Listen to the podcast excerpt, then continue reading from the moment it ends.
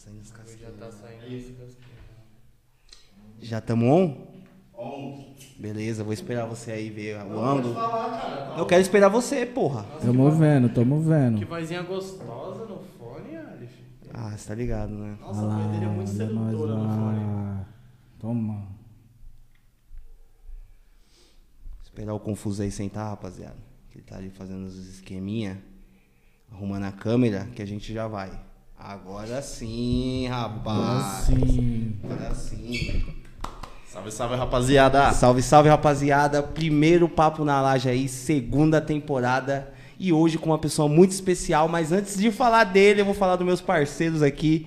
Mano Confuso, Salve. Mano Salles, que tá ali do outro lado. Quebrada. E hoje, o nosso primeiro convidado da segunda temporada é o tio Yuri. Salve, tio Yuri. Salve, tio Yuri.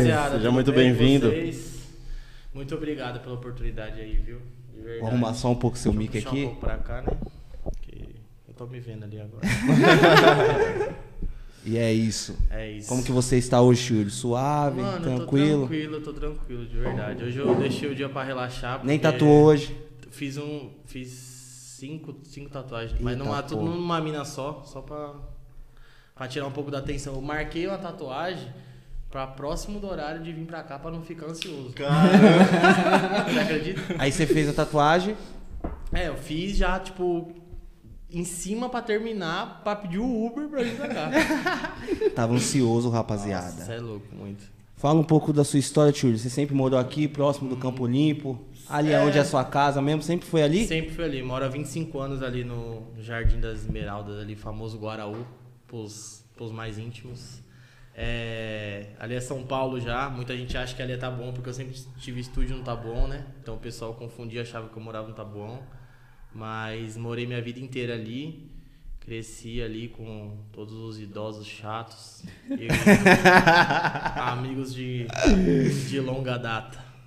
E sua família é da Itália, você já falou, não é? É, a minha Mano, por que família... caldeirano? Mano, caldeirano. Acho que é o primeiro ponto mais importante. É, eu acho que é, muita gente pergunta, porque pouca gente sabe que é o meu sobrenome, né? Caralho, é mesmo? Caldeirano é meu sobrenome, é Yuri Caldeirano.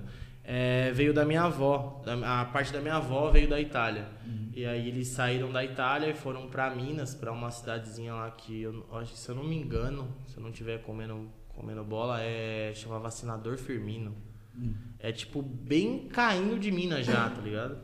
E aí eles saíram da Itália, foram pra lá. Aí minha avó morou lá, né, em Minas, e depois veio pra, pra cá, pra São Paulo, com, com meu avô e tal. Eu tenho até tios meus que nasceram lá em Minas. Que Minha, na verdade, minha mãe, se eu não me engano, foi a única que nasceu em São Paulo. Resto tudo de Minas. Poderia ter nascido lá, que aí eu já. E tem algum parente na. Itália ainda ou já tá tudo pra cá?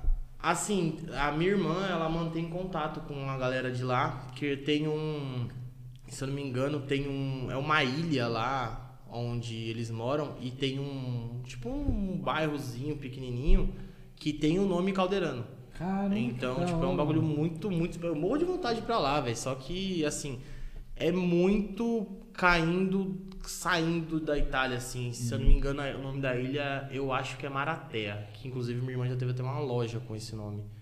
Mas eu acho que é Maratea. Se caso ela tiver aí e quiser me corrigir, tá tudo bem. Já dá o papo. É, mas é algo, é algo assim. E, e tem ainda, tem os moradores de lá que ainda tem o nome. Tem um grupo no Facebook que eu fico brisando lá, assisto, fico vendo os vídeos, vendo fotos. E eles realmente ainda seguem as tradições de lá e, meu, levam o negócio ao pé da letra. Eles, muitos deles são brasileiros, mas foram pra lá pra conhecer e não voltaram mais, não ficaram lá. Caramba. Isso pelo pouquinho que dá pra entender ali, né? Porque o grupo tem mais ou menos, acho que umas 40 pessoas e só da família, né? Porque muitos, a maioria são mais, bem mais velhos, não, não mexe né, em rede social nem nada. Então, a- o pessoal que tem lá que é mais novo e, e administra essa página, eles vão alimentando com todas as fotos, festas e meu, é um lugar assim que você olha, você fala, mano, cara, minha família faz parte disso aí, velho. Então, uma vontade de ir pra lá, mano. Muita vontade de muito ir pra lá. louco, você é doido. E você era um, ser um maninho estudioso na escola? Como que você era na escola, tio? Vamos falar. Vamos abrar, vamos, vamos desvendar esse homem. Fazia mais desenho do que eles são. É, é, como que é? Isso nunca, tá? Esse é um ponto que muita gente pergunta pra mim sobre, sobre o lance da, da parte artística lá na escola. Mas eu cagava pra aula de arte na escola. Caramba. Porque eu não queria que o pessoal soubesse que eu sabia desenhar. Então eu meti o louco. Eu fazia o feijão com arroz pra tirar 5, 6 e não repetir. Ué, e você já desenhava bem nessa época? Já desenhava, já desenhava. Eu comecei a desenhar mais ou menos com uns 9 anos. Olha lá, minha irmã falou que eu acertei, então tá tudo certo. Aí, ó. não falei nenhuma bosta. não, não falei nenhuma bosta. É, E assim. Então desde eu- pequenininho você já manjava desenhar pra já, caralho. Já. O meu pai, ele fez uma. A primeira tatuagem do meu pai foi um tigre nas costas, assim, meio oriental, com umas nuvens e tal. E o desenho foi eu que fiz quando eu tinha mais ou menos uns 11, an- 11 anos de idade. E eu tatuei nele quando eu comecei a Mentira, tatuar, mano. foi. Tá meu pai é mó bunda mole. Aí ele morria de medo, e aí quando eu comecei, eu falei, não, vamos, vamos, você vai fazer, vai fazer. Fez. E fez um desenho que você fez quando você tinha 11 anos. 11 anos. Eu desenhava, E desenhava. você não guardava em pasta? Guardava, desenhos? guardava. Tanto é que quando eu, quando eu comecei a tatuar, é, o cara que me ensinou, ele pediu pra ver meus desenhos e eu mostrei justamente essa pasta. Hoje em dia eu nem tenho mais. Você tem noção, eu era tão, tão bobão assim com o negócio de desenho que eu fazia desenho e colava na, na porta do meu quarto. Até mais ou menos uns, uns três anos atrás. É, eu acho que uns três anos atrás, ainda a porta do meu quarto era com vários desenhos Desenho, que eu né? fiz. Ridículo, ridículo. Parecia, parecia que você ia entrar num quarto de uma criança de 12 anos. Mas tava eu lá jogando GTA. Portfólio ao vivo. Nossa, mano, umas, umas carpas assim, nossa, uns desenhos que eu, eu- Hoje em dia eu olho e falo, meu Deus, o que, que eu fazia na minha vida? Mas, mano, eu desenhava, adorava desenhar, só que eu- onde eu usava o desenho? Tipo, eu. Na escola, mano, eu fazia o feijão com arroz pra não reprovar. Chegava em casa, sentava na frente do computador e desenhava. Desenhava, desenhava, desenhava tudo. Aí quando eu tava sem ideia, eu chegava, às vezes estavam meus pais, minha irmã assim na sala assistindo novela, alguma coisa, eu chegava e falava, gente, fala alguma coisa legal pra eu desenhar aí. Caraca. E corria pro quarto.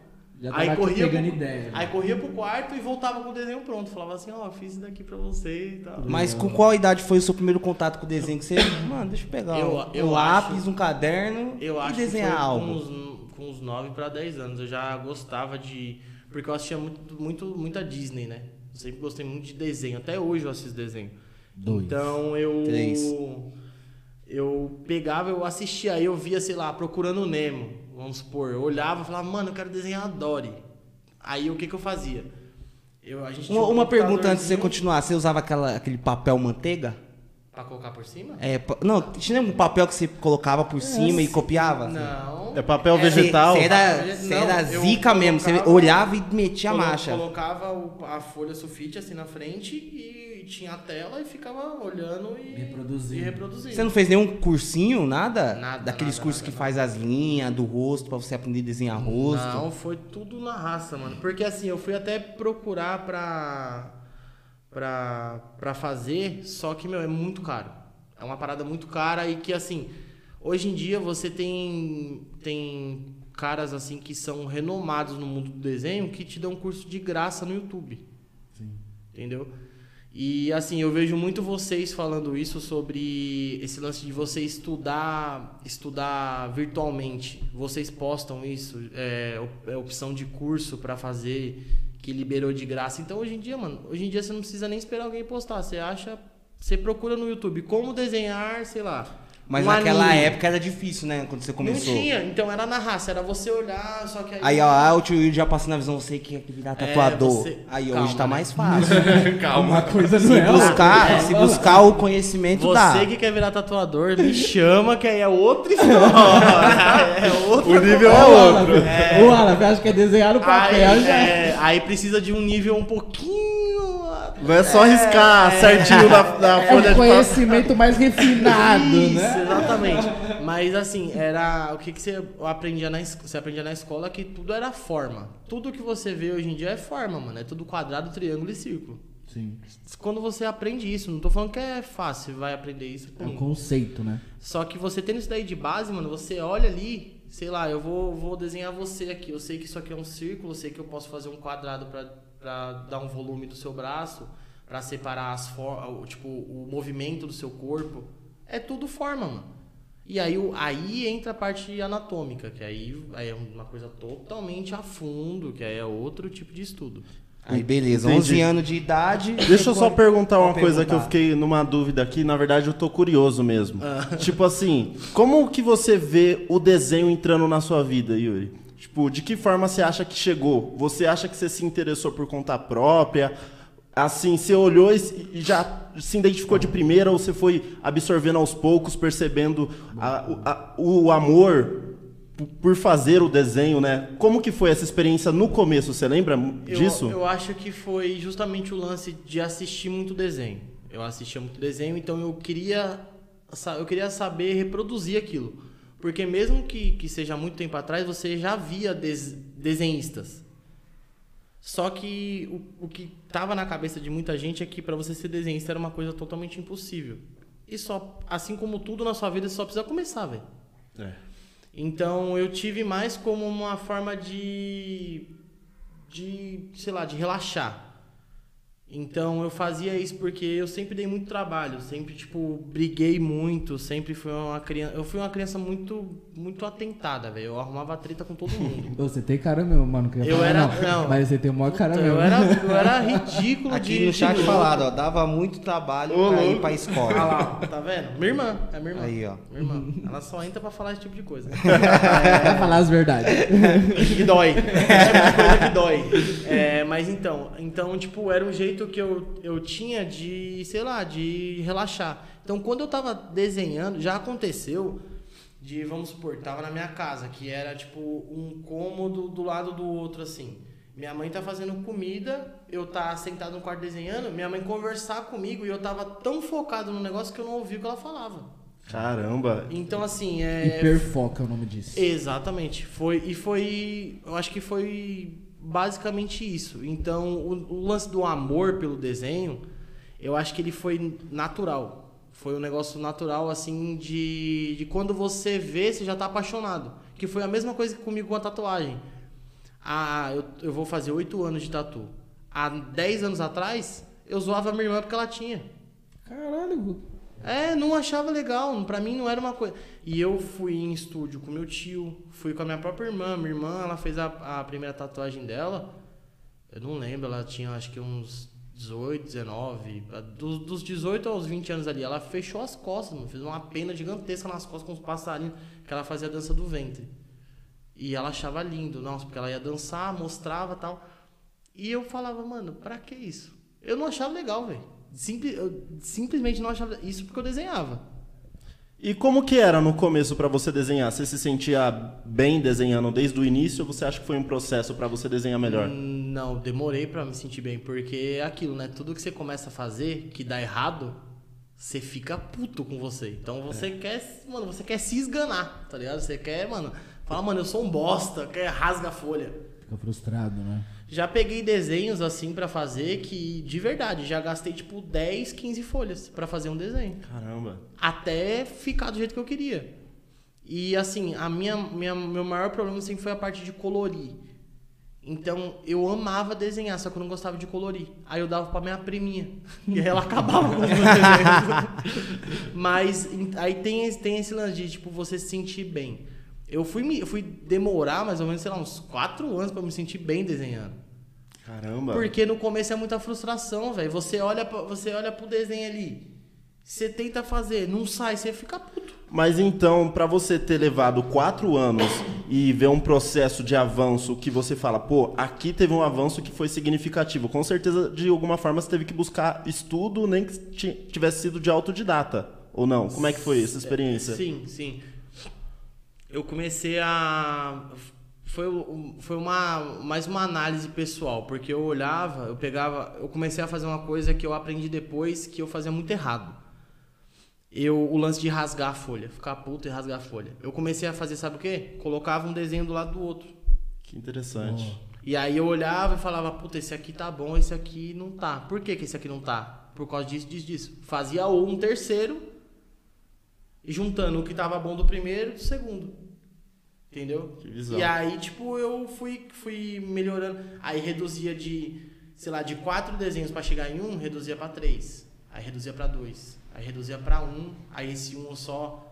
Aperfeiçoando, aperfeiçoando, aperfeiçoando, aperfeiçoando, até, tipo, chegar e falar, puta, da hora, gostei desse aqui de cara, e, mano, é esse. É, esse. Aí eu comecei a oferecer pra tatuador, mano. Caramba, e é uma puta visão isso, né, mano? Porque se você parar pra pensar, é uma analogia muito foda. Ao invés de você descartar o seu erro, você tava aprendendo com Exatamente. ele, literalmente, né? Literalmente você colocava do lado ali e olhava traço a traço Sim. qual ficou orgânico, qual combinou, qual não, e fazia um terceiro e aprimorava. E o é bom, é, o bom é que não eram desenhos muito complicados, então é, a, a visão do erro era mais fácil. Porque, assim, sei lá, vou fazer um Nemo. Porra, você olha hoje um desenho do Nemo, né, é fácil. Não tem, é, não tem, é, é um, um círculo ali. Ó, desenhei aqui sem querer. Uma bolinha aqui e um triângulo aqui. Pronto, você desenhou o Nemo. É a base do Nemo. Vai, e com 10 traços você faz o Nemo. Então, você analisar 10 traços é muito fácil. Agora faz um rosto. E, e olha pro. Faz um rosto e acha o que você errou. Você não vai achar. Ah, não tem nada errado. Não, mentira, tem muita coisa errada. Só que pra você identificar onde você errou num desenho realista, num desenho colorido, é muito complicado. Entendeu? Então eu comecei do, do, do jeito simples. É, analisando o traço, eu olhava e falava, puta, esse traço aqui ele entortou muito. O próximo eu vou fazer ele mais um pouquinho mais fechado. Fazer mais fechado. E eu nunca gostei de fazer uma coisa que eu aprendi isso, eu fui aprender isso depois de muitos anos. Um, eu fazendo um curso online, o cara falou: nunca é, nunca fique apagando muito o seu desenho. E eu não gostava de apagar, eu preferia rasgar e começar do zero. Entendeu? Então, assim, eu, eu fazia um traço, ao invés de eu apagar aquele traço, eu preferia descartar aquela folha e começar de novo. Ah, floresta amazônica, beleza, só que, né, duas folhas não vai terminar de, de acabar com o negócio. Então, eu descartava as duas folhas e partia para uma próxima. Virava a folha, desenhava ali na, na parte de trás. Então, mano, é um, assim, é um processo, velho, que... Puta, é, é muito. Foi muito aleatório, mano. Foi muito aleatório. Porque o meu foco, eu sempre gostei de jogar bola. E aí, do nada, quando quando eu me vi, eu tava, tipo, desenhando, fazendo desenho, tipo, profissional em casa.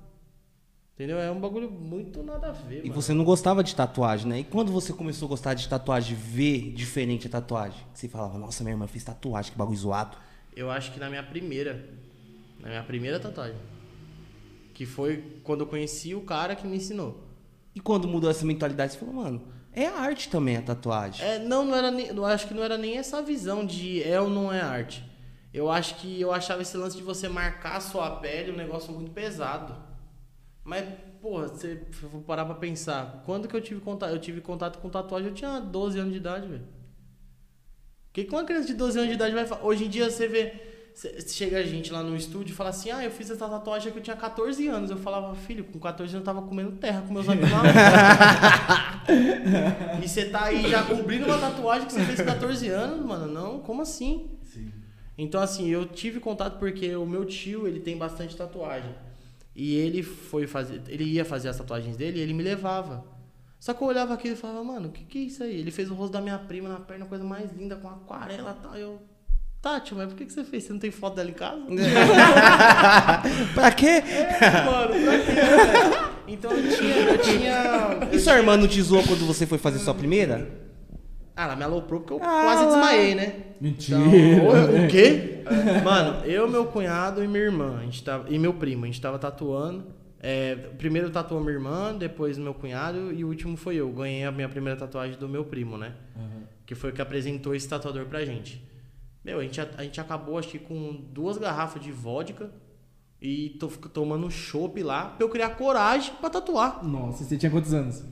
Tinha 18, 17, é, 17 pra 18. Que é o o Yuri tempo. mudou, que porque é o tio Yuri de hoje não beba antes de vir tatuar. Sim, é, essa Aí ele, aí ele aqui, eu chapei pra tomar coragem. É isso mesmo, ele dá essa multa na galera. Então, mas você Eu nem sabia disso eu aí. tomo- eu, to- eu nem tomo vodka, eu tava tomando vodka com gelo com meu cunhado. Mas você fez tatuagem grande quando você. Não, é- essa aqui. Essa merda aqui. Ai, Yuri, ah, você tá tiração comigo, rapaz. Ah, eu- bunda mole. Eu, eu com o braço esticado lá eu já começo. Mas aí você já tava pensando em tatuar ou você não Nada, tinha contato ainda? Não tinha nada, nada. Aí ele pegou e falou assim: ah, eu fiquei sabendo que você desenha. Aí eu falei: ah, eu faço uns desenhos, tal, há muitos anos já. Aí ele falou: ah, traz pra eu ver. Falei: beleza. Levei minha, minha, minha pasta lá. Ele olhou. Aí eu lembro que na época, recente a, a essa época, eu tinha feito um Stitch. Sabe o Stitch? Fiz ele sentadinho, mal bonitinho. Só que ao invés de fazer um Stitch pintado, O Lilo Stitch? é, o azulzinho lá, sabe? Aí- não, eu lembro de- do, do rato. Caralho, você não sabe o que é o Lilo Stitch, mano? Onde você tava, viado? Pô, isso aí até eu sei. Onde você tava em 2003, Ele mano? só, ele só, ele só Acho que tava assistindo. Digimon, cara. Isso aí passava na TV Globinho. tava assistindo Rantaro, viado. Outros bagulho. Nossa, Rantaro era bom. Foi, eu, Rantaro é da eu mesma época. eu desenhava muito Rantaro. A minha primeira foto de perfil no Facebook foi o Rantaro. Mentira. E, tipo, eu vou achar e vou mostrar. Mas então, aí ele perguntou, pediu pra ver. E aí eu, eu fiz um Stitch. Só que eu tive a ideia de. Na época eu já sabia um pouquinho sobre textura, né? Sobre, tipo, é, textura de pelo em desenho. Aí eu peguei e falei, mano, por que, que ao invés de pintar o coisa, eu não faço ele peludinho?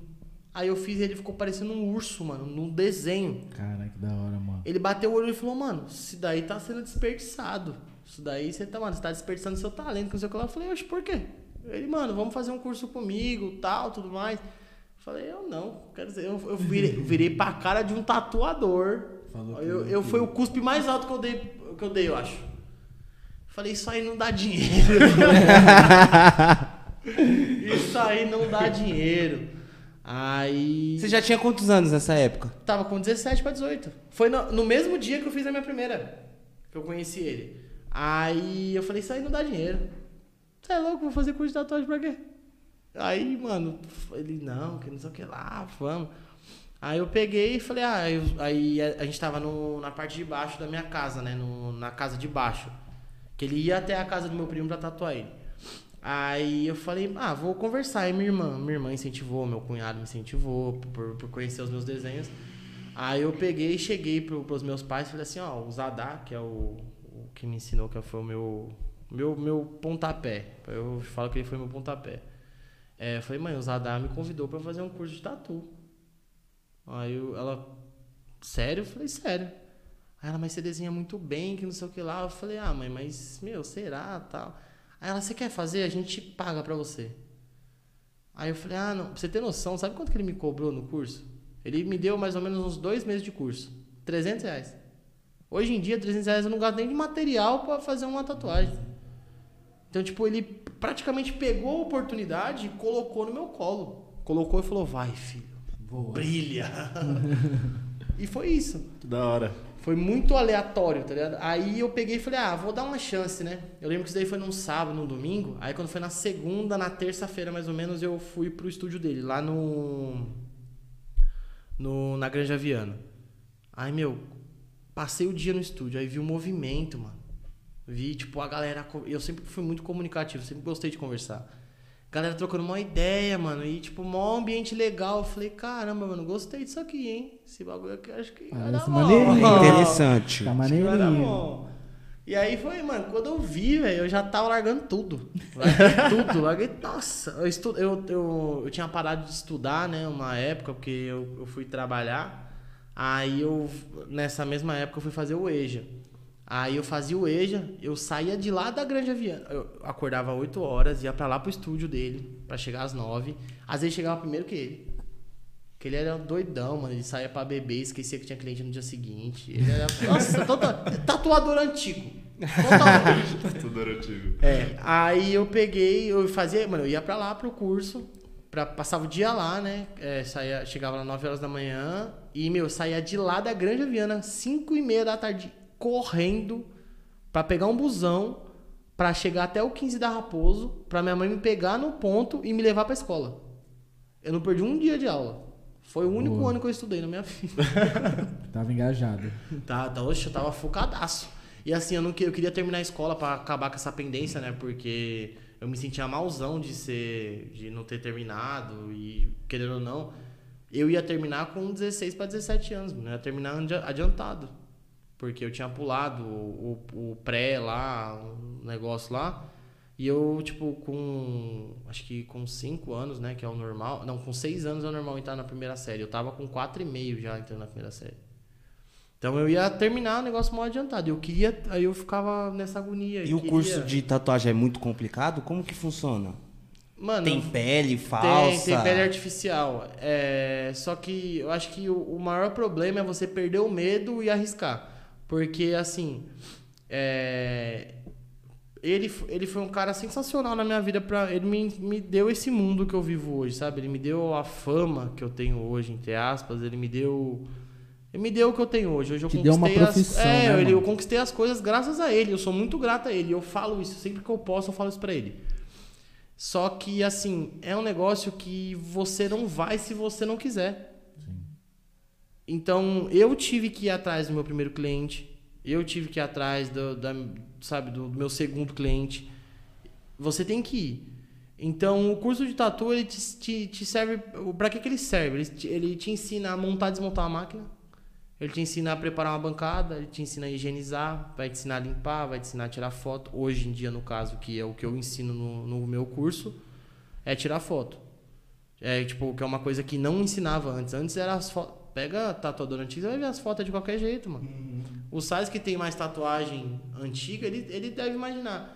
Hoje em dia eu pego aquela lentezinha lá, tal. Mano, confuso que mexe com, com coisa. A hora que eu peguei a lente, ele falou, Eu mano. fiquei é impressionado, essa, mano. Ela mo- a riqueza da iluminação, dos detalhes, dos O traços. fundo preto, É, então. elevar. o- a- Então, assim, é, o- é é- o segredo. Sim. Ele, ele vai te ensinar a engatinhar.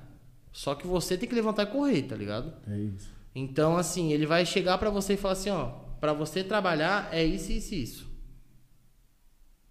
É isso que você precisa. Você tem que se divulgar, porque o cliente não vai cair do céu. E é isso. E ele te solta lá com uma Você ficou maquininha. com muito medo quando você foi fazer sua primeira tatuagem? Porra, pra caralho, ficou uma Você bosta. demorou pra eu- caralho, assim, tipo, você, vou começar a fazer a primeira. Aí você, aí você ficava assim, ah, mano, E deixa, eu comecei com a pior mais. coisa ainda, que foi frase. Eu fiz uma frase, e o pior é que o moleque é parceiro meu até hoje. Eu vejo ele às vezes eu falo, mano, a gente tem que cobrir isso aí, velho. Por favor, de Me dá essa oportunidade. Deixa eu me redimir. Deixa eu resolver o passado. Deixa eu Por mim. resolver. Por mim, por mim. Deixa eu, deixa eu, deixa eu nossa tirar essa história. pendência aí. Então, assim, é basicamente isso. Ele vai ensinar você a montar a maquininha, a, tipo, colocar a agulha lá, a agulha tem que ser assim, a agulha, você usa essa agulha pra tal coisa, essa agulha pra tal O resto, mano, é só na pele. Tanto é que hoje em dia, no meu curso, é, eu, dou, eu dou uma aula de Photoshop, que é o básico ali pra pessoa saber editar, imprimir, colar um desenho Montar a arte, né? montar a arte, que eu acho que hoje em dia é uma coisa que os tatuadores pecam muito nessa parte de criação. E eu tento o máximo criar coisas para os meus clientes para que não, não seja nada, nada repetido. É, Acabou isso daí. Um, um diazinho em pele artificial. No terceiro dia, meu filho, você que não traga ninguém para tatuar não pra você ver. Ô, louco. E caguei se vai ficar bonito ou não. Eu tenho aqui, ó. Tenho uma na coxa aqui, ó. A mina fez, ó. Com uma, uma aula e meia na pele artificial. Olha, ó. O bagulho tá lindo, o fim do Hora de Aventura. Ficou incrível. Por quê? Porque ela foi sem medo. Quanto mais medo você tiver, pior é, mano. Pior é. Então, até mesmo pra. Hoje em dia, quando eu faço o curso de tatu, que eu estudo até hoje, eu estudo todo mês, eu tento fazer um curso de tatu. É, Primeira coisa que eu faço, terminei o curso, pum, posto uma arte lá, falo, gente, quero fazer essa tatuagem aqui. É dois negocinhos que você aprende no curso que você já aplica no dia seguinte.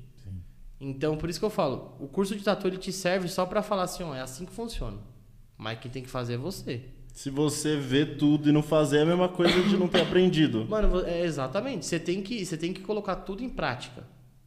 Quando você tá jogando um jogo lá, ele te ensina um tutorial. Você vai pegar aquele tutorial lá e não vai fazer nada que, que pediu. Você não Faz vai sentido. continuar jogando. É a mesma, é um o curso de tatu ele é um tutorial curto sobre o que você tem que fazer. Ah, mas tem que estudar porque não é só pegar e fazer, mano. É só pegar e fazer. Assim, eu falo que é só pegar e fazer porque há dois anos atrás eu não fazia o que eu faço hoje. E por que, que hoje eu faço? Porque eu peguei e fiz, velho. Porque eu peguei e, e tentei, tá ligado? Tentei, errei. Errei, errei, errei. Eu erro até hoje, mano. Fez acontecer. Eu erro até hoje. E como é que foi no início pra você as primeiras tatuagens? Era mais traço? O que que você conseguia Só- fazer no começo ali que você Só não, adaptava? só traço, só traço. Você precisa focar só em um estilo no começo, assim ou não? Não, não. Não, porque na verdade eu acho que isso vai só te limitar. Pode crer. Porque o que, que vai acontecer? Você vai aprender esse estilo. Aí você vai ficar pica nesse estilo. Aí você vai falar, porra, não preciso de mais nada. Já aprendi a fazer um estilo. Agora é só eu postar lá que eu sou o Yuri do, do, do coração com o símbolo do infinito. tá, mas e se alguém te chamar e falar que quer fazer um coração, um símbolo do infinito e um triângulo no meio? Você não vai saber, porque você não aprendeu. Porque você não tentou. Então não tem que focar em um estilo. O negócio é você, tipo, sempre, sempre buscar novos ares. Um bagulho que tá na bio do meu Instagram. A hora que você abre lá, tá lá. Tatu todos os estilos. Por quê? Porque eu não me limito, mano. Boa. Eu não me limito. Se eu me limitar. Se eu me limitar, os, os meus clientes vão me limitar. Os clientes E- serão limitados. Então, e, e hoje em dia já acontece isso, porque as pessoas me chamam e falam assim, nossa, mas eu só vejo trampo, trampo grande no seu, no, seu, no seu perfil. É porque já pensou se eu postasse toda a borboleta que eu faço? Meu perfil ia ser um jardim. Yuri Lispector. Ia ser, ia ser, ia ser eu, ia mudar, eu ia mudar, eu ia colocar jardim do tio Yuri. Ia ficar lindo, ia ser um perfil todo floridinho, sabe? Pô, não, não, não tô discriminando quem só faz isso, só que eu não me limito. Só que assim, é para mim é, é que assim, na minha cabeça de tatuador é uma coisa óbvia. Você entra lá, você vê aquele Charizard que eu fiz lá. Você vai entrar, lá, você vai ver aquele trampo, você vai achar que o moleque não vai saber fazer uma borboleta? Porra. Sabe. Entendeu? Então, assim, porque o princípio básico da tatu é traço. Se você não sabe fazer traço, você não sabe fazer nada, velho. Então, assim, pra eu chegar naquele Charizard, eu fiz muita borboleta. Sim. Só que hoje o meu perfil ele é, ele é destinado a esse tipo de trabalho. Por quê? Porque é o que eu, o que eu me sinto bem fazendo. Aí vai falar assim, ah, é porque é o que você faz de melhor? Não. Eu falei pra você, se eu não me engano, que aquele, é, o Charizard foi a minha quarta tatuagem colorida. Caramba. Quarta. E você, assim, não- longe de mim me gabar, mas, porra, você viu a tatuagem, velho? Ficou foda. Então, assim, foi a minha quarta. Então, ah, você só posta isso porque é o que você faz de melhor? Não. Pelo contrário, é, por, é, é o que eu busco evolução. Sim. Então, eu, fa- eu só posto isso porque eu quero que cada vez mais me apareçam mais desafios dentro desse estilo. Sim. Pra eu me superar, mano, a cada tatuagem. Boa. Eu, mano, eu faço, sei lá, eu faço em média, sei lá, 5 leões por semana. Pergunta se algum fica igual ao outro. Não fica. Nunca, nunca, nunca, nunca fica. Um tá sempre melhor do que o outro. Eu erro no focinho desse, aí depois eu erro no bigode desse daqui, aí eu erro no bolinha preta do olho desse daqui e tal. Então eu vou, eu vou, aí no final eu monto a porra do exódia, mano. Entendeu? Eu junto tudo e faço um leão fudido lá, um leão muito louco com erro de todos os outros leões que eu fiz. Sim. Então é justamente por isso. É uma esse bagulho de constante, né? focar no focar no, no em um estilo só eu acho que além de te limitar mano te deixa muito preguiçoso velho. Porque você vai além, além da, daquela arrogância né de o cliente te chamar e falar puta eu quero fazer tal trampo você fala puta eu não faço ou não tem nada eu, eu não imagino como deve ser ruim ou você ler ou você ouvir um bagulho desse. Você chegar num tatuador que você vai vocês três aqui você eu acho que vocês me admiram como tatuador. Vamos fingir que vocês Não, me não, a gente É. tatua com você, não admira, não. Vamos Dá um fingir, tapão na cara dele. vamos fingir que vocês gostam de mim. De Vai. 50 tatuagens que ele fez, se eu escolhi duas, foi muito, que as outras 48 ele falou: Mano, essa aqui vai ficar louco em você, E- pai. e não Vamos admira, fazer? não. É, não, não vamos, vamos, fingir, vamos fingir que vocês, gostam. Até perdi a linha de raciocínio. Ficou nervoso. Vamos fingir que vocês, vocês gostam muito de mim. Aí, pô, vocês têm várias tatuagens assim. é, eu acho que o Salles tem já um, um- um- Tipo, uma. Como que eu posso dizer? É, um esti é, vários estilos, não, vários estilos diferentes de, de tatuagem comigo, diferente de você, diferente do Confuso, que tem um total de zero.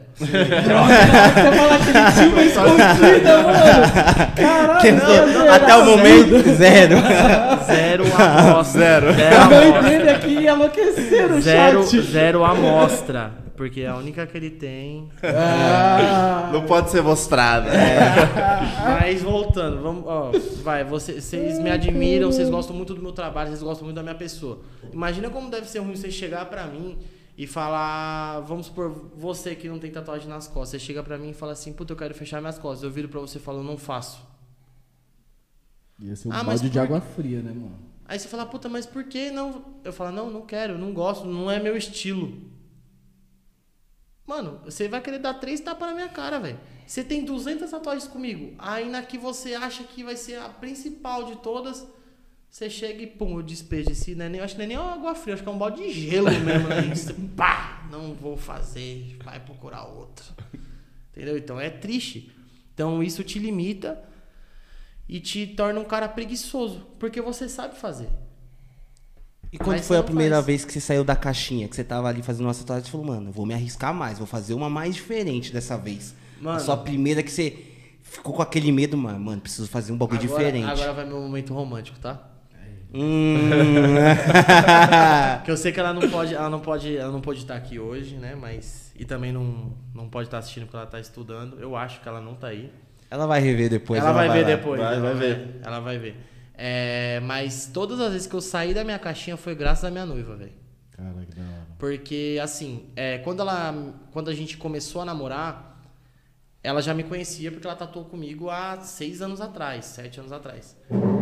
Então, quando a gente começou a namorar, que foi em 2020, 2021, é... se eu erro aqui, eu apanho, velho. 2021, é, eu já tava mais consolidado, né? Ela falou, ainda falou, caramba, você mudou pra caramba, tipo, seus trabalhos estão lindos, blá blá blá blá blá, blá tal. É... Aí ela pegou, ela pegou e falou assim, ah, por que, que você não tenta fazer assim? Por que, que você não tenta fazer assado? Aí eu peguei e falei assim, não, mas eu não consigo.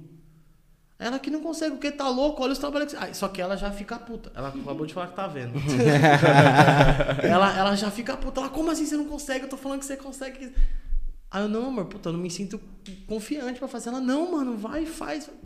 Pum, fiz. Deu certo. De cara. De cara, de cara, de cara, de cara. Aí eu olhava assim pra tatuagem, só vinha a frase dela na cabeça assim. Só tava esperando mandar ela. Não falei, trouxa.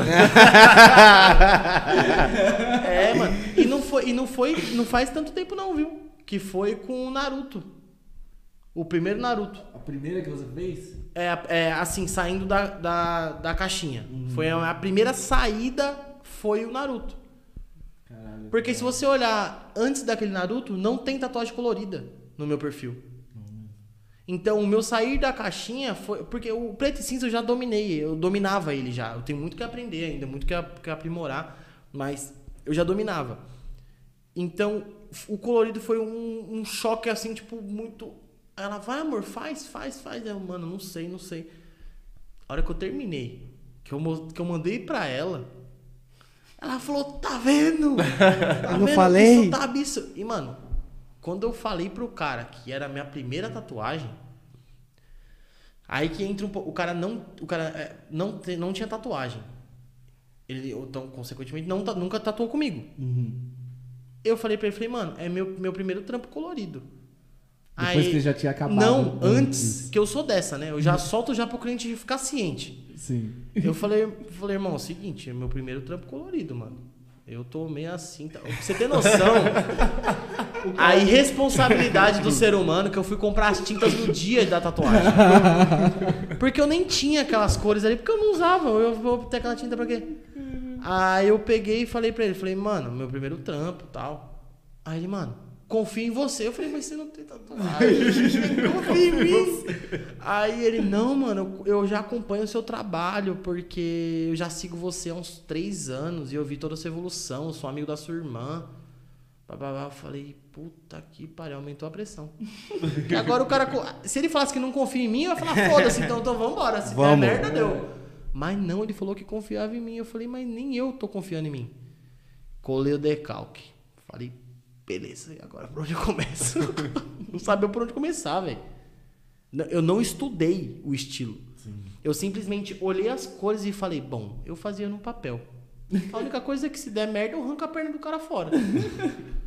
Falei, é isso, mano. Aí eu não sabia, pra você ter noção, eu não sabia qual cor usar pra fazer, tipo, o tom de pele do anime. Eu não sabia nada disso, mano. Foi no chutômetro. E eu fingindo que tava arrasando lá, misturando as tintas. Caramba, essa cor ficou louca. Eu falei, é, nem sei que cor que é. Toma. E misturava e tacava a tinta. Eu, caramba, ficou uma bosta. Vamos jogar. Eu joguei uma. Mano, eu não sei como não caiu a perna do- daquele cara, velho. De tanta tinta que eu joguei uma em cima da outra. E, mano, no final deu o que deu aquela tatuagem que, mano, repercutiu de uma forma. Se eu não me engano, aquela tatuagem, ela teve mais de 200 compartilhamentos, velho. Caralho, Foda. mano. E foi, uma, top. foi um bagulho que repercutiu de uma forma. Aquele videozinho que eu coloquei antes, mano, foi um bagulho tipo. E eu olhava, quando eu postei o Reels, que eu vi, né, a repercussão, eu falava, mano, o que que tá acontecendo, velho? Será que eu sou bom nisso aqui? e aí, tipo, foi a minha. Falei, nossa, eu consigo.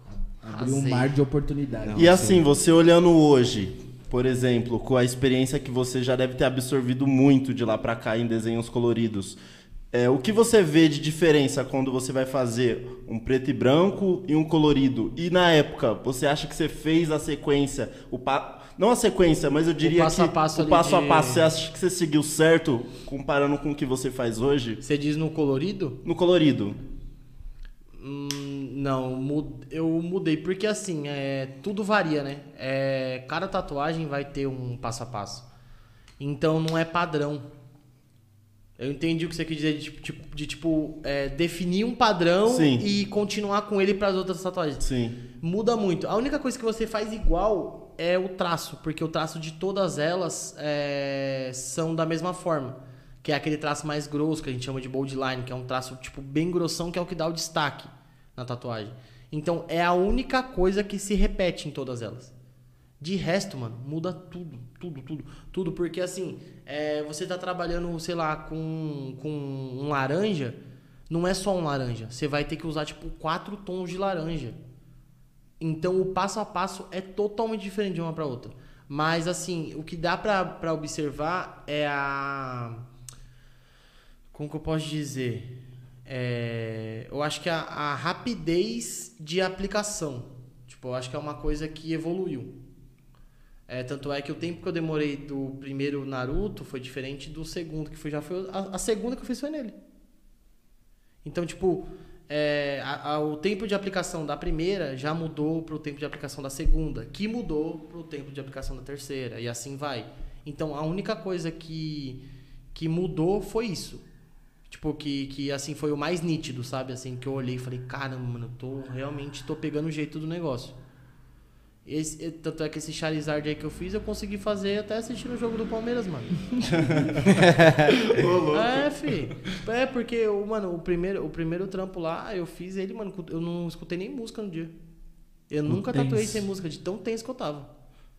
Tá maluco. Foi absurdo, mano. Uma coisa que, tipo, quando eu estive presente na tatuagem do, do Alaf, do Dr. White, tipo, um bagulho que eu acho foda, mano, é a velocidade que você tatua, tá ligado? Eu queria saber se você sempre foi assim. Não, eu, eu jurava que essa tatuagem ia Que, ser mano, umas 6 horas. É, é isso mesmo. Eu tava- eu- minha mente tava preparada pra 6 horas de Cê dor. é mano. louco. Eu juro pra você, eu preparei minha mente pra 6 horas. Quando eu vi, tipo, 2 horas e meia, eu falei, ah, tá mentindo. Eu vou, eu vou aproveitar esse ponto e eu vou E levantar. toda vez que ele vai fazer essa tatuagem foda, eu falo, mano, como que ele vai fazer esse bagulho na pele, mano? Aí eu fico, e o foda é que eu fico olhando a tatuagem, rapaziada, eu falo, mano, não tá parecido não, pai. Não tá. Do nada ele faz, Ih! o bagulho, não pode Parece. ser. Eu tava olhando assim, eu falei, essa barba aí do Dr. White tá parecendo de verdade não, mano. Aí do nada ele, Ih, Ih! Eu falei, tá, porra, viado, tô vendo ali a gola agora. O bagulho é louco, mano. é Mas louco. então, eu vou aproveitar esse ponto que você puxou e vou trazer uma polêmica. Assim, uma po... Não é nem uma polêmica. não gosta de treta, rapaz. É, é mais uma coisa. Vai é pro bom. tetania, ô tetania, já corta. é mais uma é mais uma coisa que me chateou muito assim. É, você falou desse lance da velocidade. É, você tava presente Sim. No dia de fora. Presente que eu digo não é quem tá tatuando, porque ele tatuou comigo, ele tatuou comigo. Eles eles além de presente, eles são o objeto a ser tatuado ali. Vou chamar você de objeto. Caguei. É, Eu deixo você me usar. É a segunda vez que você fala essas ideias. Lá ele, negão. Pô, Era um teste, boy. Era um teste, era um teste. É, mas então, é, eles são as pessoas que estão sendo tatuadas. Então, pra, ele, eles, a velocidade é diferente de quem tá de fora. Sim. É, recentemente aconteceu uma parada muito chata com uma, uma amiga minha, tipo, amiga minha muito querida, namorada do, do meu amigo. Ela foi. Não, não é tão recente assim, que eles não estavam juntos ainda. Faz uns, acho que uns dois, três anos já. Pô, Ela- recente eu achei que era mês passado. ah, é recente. Não, então, é porque, é porque prolongou. Ah, tá. Entendeu? É que foi uma ideia que é, começou. Eu descobri dela recente. Eu descobri dela agora em dezembro o que Ah, aconteceu. Só que já tinha, é, já tinha vindo até mim um papo parecido. entendeu? Pode crer, entendi. É, então assim, você tava lá, você, você disse que, que o bagulho é, foi um procedimento rápido, que você considera rápido tal. Algum momento eu deixei de apresentar qualidade no trabalho? Nenhum momento. Certo? Eu acho Nenhum que isso é um momento. ponto importante. Sim. Vocês que têm trabalhos comigo, algum momento eu já deixei de oferecer o que vocês queriam? Não. pelo contrário. Beleza. Eu Porque fico- além de. Eu fico puto quando você fala, acho que dá pra melhorar. Ué, O Alan que fala isso mesmo. Ô tio, você já terminou, pai. Não precisa melhorar nada, não. Eu fico puto toda vez, mano. Eu fico Mas puto com ele. assim, é, eu acho que além de tudo vocês são clientes, porque vocês começaram comigo como clientes. E hoje, mano, hoje a gente é parceiro, tá ligado? Hoje a gente troca ideia de tudo, tem abertura, tipo, pra conversar sobre tudo. Mas vocês chegaram como cliente. Então vocês têm pra vocês que eu nunca deixei a desejar na minha qualidade de trabalho. É, e chegou e chegou para mim que um estúdio de tatuagem que eu, eu assim eu era muito amigo dos caras os caras tava até me apelidando velho no bagulho falando que eu que eu era que eu era o ligeirinho que eu, eu, eu tatuava rápido pra para poder sair pra beber Caralho. é, mano, assim, foi muito pesado, tá ligado? É Porque são, eram pessoas que eu, eu realmente considerava, tá ligado? Só que eu acho assim, pra pessoa chegar a esse ponto, ela deve estar tão frustrada com ela mesma que ela acha que, mano, tem pele pra todo mundo, velho. Tem. Tem pele pra todo mundo, tem cliente pra todo mundo, tem tinta, tem agulha pra todo mundo. Entendeu? Então eu acho que você não precisa denegrir a imagem de outro profissional só do Adão. É. é... Deixa abaixo assim. É... pra poder. Pra poder... Aí vai chegar nele lá, tá ligado? Eu não, eu não vou ser o primeiro nem o último. Eu não vou ser o primeiro nem o último. A gente vai chegar, na- a gente vai chegar no assunto da pomada. Vai mesmo. Vai chegar. E tem pergunta. É, então você não precisa denegrir a imagem do, do profissional pra poder se sentir melhor, mano. Tem cliente pra todo mundo. E aconteceu isso por conta da velocidade. O lance do fechamento lá, que eu posto lá. Gente, quem acertar, eu vou fazer um pix. Sabe por que, que os caras não fazem isso? Porque eles não se garantem, velho. Eles não. Eles não têm. Assim, e são tatuadores. Nossa, rolou um orçamento aqui. No... Eita. Já responde, cara. É, então, assim, os caras estão tão frustrados que, mano, eles precisaram tentar, tentar. Porque se tivesse conseguido, eu não ia estar aqui hoje. Eu não ia estar, não ia estar é, construindo a minha carreira. É, então eles tentaram denegrir a minha imagem justamente com esse lance da velocidade, falar que eu fazia o trampo correndo pra sair, que, oh, o cara teve a coragem, mano, a capacidade de falar, de falar para um, um conhecido meu que tava numa roda ali, falou que que como que foi? Que eu chegava sábado, eu não via a hora de acabar os meus trabalhos pra sair pra pegar o dinheiro das tatuagens e encher a cara. Mentira, mano. Ô, quantos. is- Não deve me acompanhar, né? Não mesmo. Não, porque quantos stories domingo de manhã vocês não vê eu postando lá 8, 9 horas Eu da já manhã? tatuei com você no domingo. Porra, eu tava de ressaca, eu tava Não. fedendo álcool. Só tava com sono, né, coitado? É, porque. eu- Era por- cedinho, mas né? por quê? Porque no sábado, provavelmente tava, Tava tatuando tinha, tava até tarde tatuando da até noite. tarde. Então, assim, é, eu acho que pior do que você tentar queimar outro, outro profissional, não importa a área, velho. É você tentar queimar com mentira. Tá ligado? E isso daí chegou em mim e eu fiquei muito chateado, porque eu pensei, falei, porra, mano, admirava os caras, velho. Inclusive, eles me. Eles me. Eles foram até o meu antigo estúdio, o lado do Tabuão, falar pra eu sair de lá pra trabalhar no estúdio com eles. Porque eu era um maluco foda. Aí eu recusei. Eu falei que eu não ia, não ia largar a mão do meu sócio lá. Ah. Porque a gente tava um mês. Eu já, eu já comentei isso com você. É. Tava um mês lá, eu falei, eu não vou largar pra ir trabalhar com vocês, mano. Se vocês quiserem, eu faço um, um West lá, que é tipo, você fazer uns trampos, né, por fora lá. Tipo uns frila, né? Eles não quiseram. Ah, tá Ou seja- por que então eles falaram mal. Você entendeu? Ou seja, os caras ficaram tão, tão frustrados que ele- eles precisaram tentar queimar a minha imagem. Só que assim, se um cliente meu chegar pra mim e falar, Yuri, você fez essa tatuagem aqui em mim muito rápido, eu não gostei do resultado. Aí eu paro pra refletir, porque aí eu vou ver onde eu errei, eu vou ver o que, que eu posso melhorar ali e vou falar pra ele, não, vamos, vamos arrumar isso daí e tal, e não vai se repetir. E não vai se repetir não é só com ele, não vai se repetir com mais ninguém. Então, enquanto não acontecer isso com algum cliente meu, mano, não tem conversa. Entendeu? Então foi bom você tocar nesse lance da, velo- da velocidade, porque é um bagulho que me chateou muito, mano. Me chateou pra caralho. Porra, minha, minha, minha, noiva, minha noiva viu como eu fiquei. Eu fiquei desapontado, mano. Eu acredito que é uma habilidade que você se desenvolveu, tá ligado? São Que técnicas, você sai né, bem, então, São é técnicas, isso. porque assim, é, eu, eu consigo é, otimizar o meu, meu tempo. Não é que eu tô fazendo rápido. Só que vamos supor, eu vou fazer um, sei lá, a, a barbinha do leão ali embaixo. Tem cara que vem com a agulhinha de traço fazendo, fazendo, só que eu consigo fazer o mesmo efeito com a agulha mais rápida.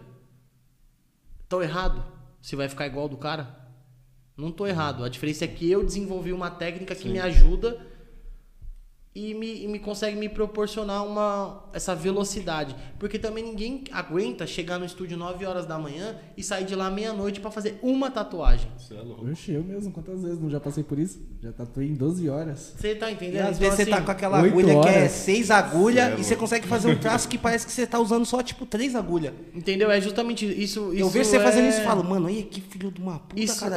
Que, que habilidade. Que Sem você falar. só troca quando você fala, agora não dá pra fazer porque eu preciso da, da Isso, agulha mais fina. Isso é otimizar, mano. É você saber otimizar, você saber aonde você consegue encaixar, onde você não consegue. Onde dá, você faz. Onde não dá, você não inventa. Eu percebi essa sua habilidade depois do Dr. White. Eu falei, mano, eu Foi- pensei que a era gente seis fez, A horas. gente fez essa tatuagem aqui em duas horas. Duas horas e meia. Sim, foi Duas horas no e meia, máximo, né? Estourando. É um realismo. Eu conheço gente que ficou 18 horas no estúdio e a tatuagem não tá bonita igual essa daí. Mano. Não é porque foi eu que fiz. Quando você terminou a tatuagem, tipo, de fazer todo o preto, eu falei, caralho, mano, já ficou linda o resultado final aí. Aí daqui a pouco ele só falta passar o branco. Eu, caralho, ele vai deixar mais foda. E tipo, eu não, e eu não conseguia ver o- a diferença do branco. Mas quando terminou, mano, eu olhei Você assim e falei, mano, o brilho que deu, né? tipo, ficou outro desenho, tá ligado? É, então. No detalhezinho final ali. E assim, é, é o que eu falo. Esse lance de você ficar o dia inteiro no estúdio, não é todo mundo que aguenta. Sim. E aí chega uma hora que a própria pele do cliente já não tá mais tão resistente. Aí você vai fazer o quê? Você vai parar, mandar o cliente embora e voltar outro dia? Sem falar que pode dar febre, os caras eram quatro também. Pô, né?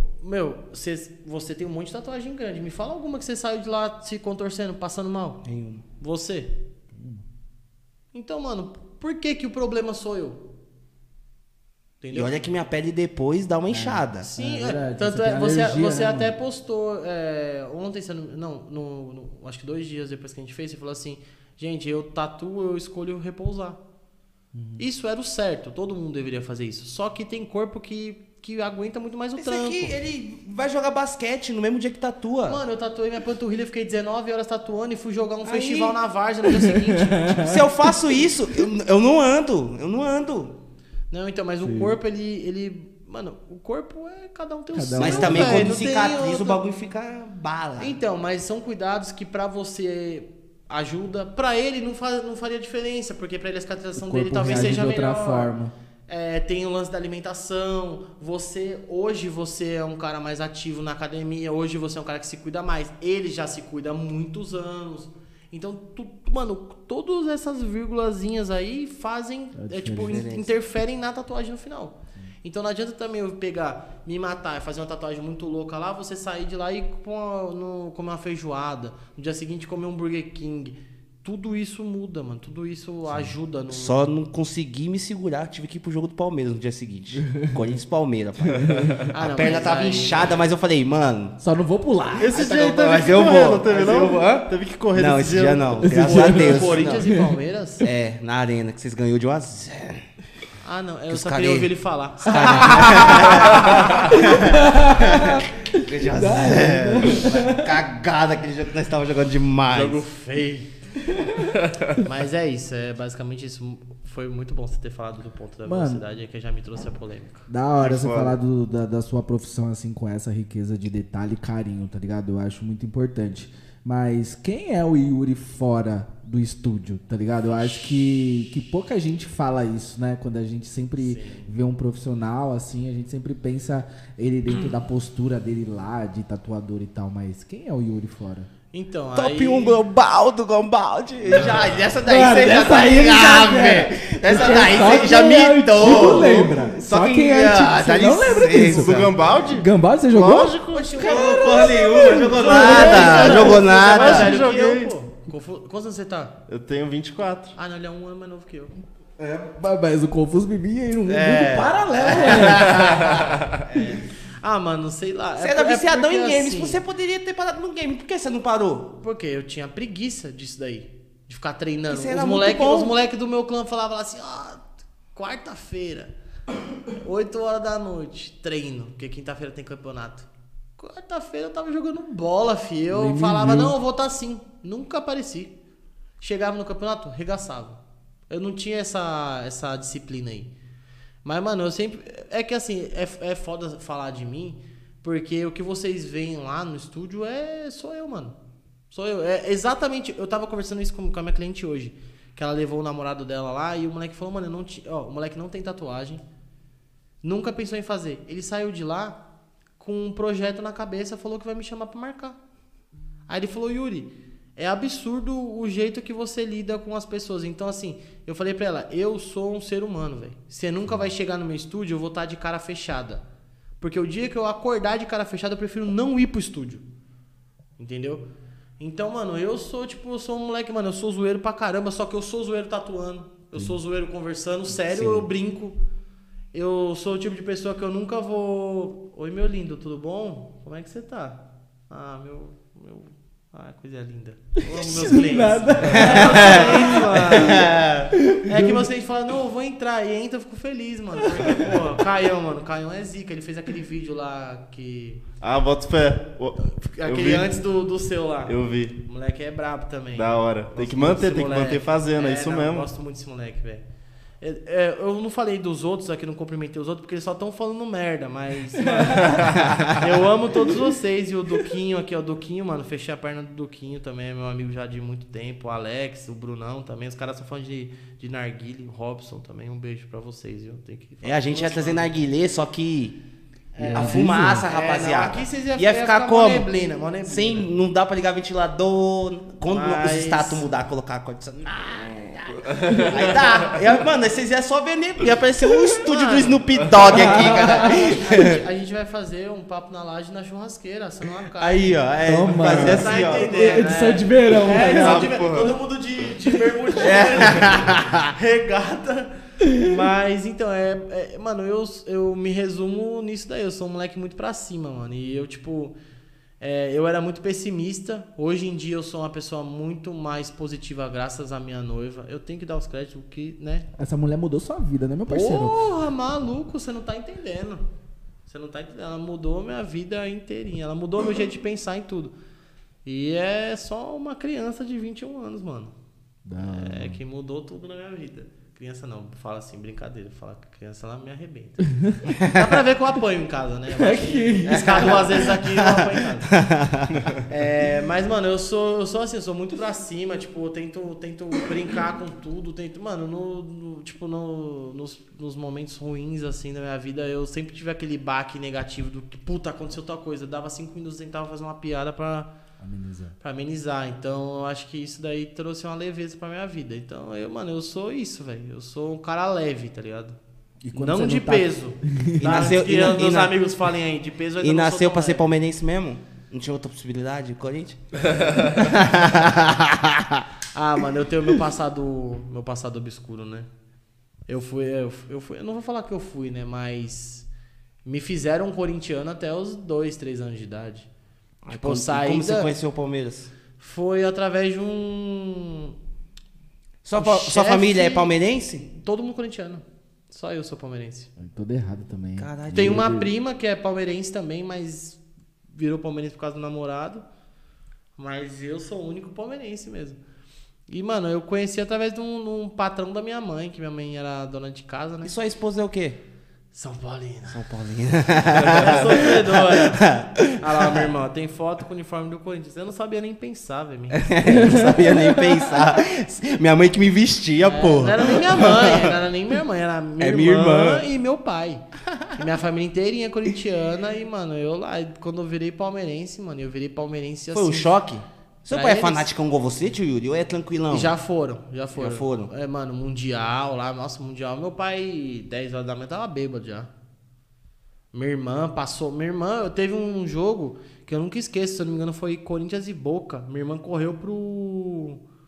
pro. pro banheiro, mano. com- quase vomitando, quase passando mal. E ela parece ser mó calminha. É, Parece minha irmã. Minha irmã- Quando tem jogo. Minha irmã, ela é meio psicopata, mano. Ela, Nossa, ela parece mó cara- calma. Não, calmo sou eu perto dela. Ela é doida, mano. Ela é doida. Ela é doida. Hoje, eu sou, hoje, da minha família, eu sou o mais fanático. Eu sou o que vou em todos os jogos. Quando eu não consigo ir, eu fico puto. Igual, hoje, tá- eu não sei, acho que já acabou, né? Palmeiras e Inter de Limeira. Eu tava no, no Uber, eu vim assistindo, mano. Vim assistindo aquele jogo Acho ridículo. Quê? Abre aí, pesquisa agora. Eu vou precisar agora. 2x0 Inter de Limeira. Já pensou? É, Nossa, mas legal eu papo. sou o único, eu sou o único fanático, mano. Hoje da minha família eu sou o único fanático. Caramba. O resto, tipo, não. Você- 2x0 pro Palmeiras. A tristeza na fala. A tristeza na fala. Em busca da liderança geral, né, pai? Nós queremos decidir em casa. É, então, tipo, eu sou o único fanático hoje. O resto, mano, assiste jogo, tudo mais, não é a mesma coisa. É totalmente diferente de, de tipo, querer. Eu gosto de acompanhar, mano. Eu, de verdade, eu queria, eu queria ir assistir a, a final da, da, da Supercopa agora, que era em Brasília. Ah, eu tenho essas loucuras, mano. Eu só não vou mesmo porque, tipo, hoje que eu tenho que eu tenho uma noiva, né, que eu tenho outra pessoa pra pensar, eu não tenho coragem de fazer. Mas se eu fosse solteiro, mano, eu, te, eu juro pra você, eu seria um daqueles que ia estar pagando o empréstimo do Mundial, fi. Pô, sem dó. Teria ido. Pra caralho. Teria ido, mano, com um- um- duas cuecas e uma camisa do Palmeiras. Dinheiro pra tomar um café lá, filho. Mas eu ia, oxe, pra caramba. Vi gente vendendo apartamento. O que, que é ser um empréstimo? Agora que você ia falou da sua esposa, como foi pedir em casamento? Pô, como foi essa preparação, hein? Eu, foi- você que tava no. Você Eu tava lá. foi em qual tatuagem? Tava só você? Tava, só eu. Você não tava lá não, Não, né? Que não, tava tava assim, Ah, tava conversando. Foi no, Tava, foi no tava- White, foi? não foi? É. É, que eu contei pra vocês. Mano, foi assim, foi uma sensação. Caralho, vocês bolaram mal plano, hein? Foi. Agradecer ao Júnior, nem sei se, o- se esse bostinha tá aí, mas. agradecer a ele e a Emily, que é a. E ela não desconfiou de nada. Nada, nada, porque. Ela não achava As- estranho não quando você saía assim pra fingir que ia fazer número 2 pra falar no grupinho privado que você tava combinando? Não, porque ela, qual que "Esse moleque foi? Tá eu, combinando." fui- eu, eu pensei antes. Eu criei um grupo com, com. Na verdade, eu nem criei o grupo. Eu só mandei pra esse meu amigo, que, que mora nos Estados Unidos, e mandei pra Emily, que é essa minha amiga, namorada do, do meu parceiro. Falei, eu vou pedir a Gabi em casamento. Comuniquem-se. E soltei.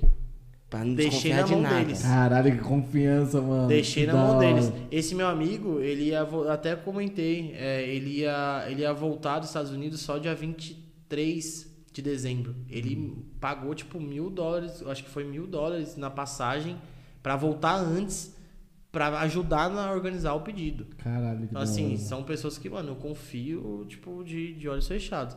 E aí é que foi, foi uma. Uniu o útil ao agradável, porque ela organizou o sítio.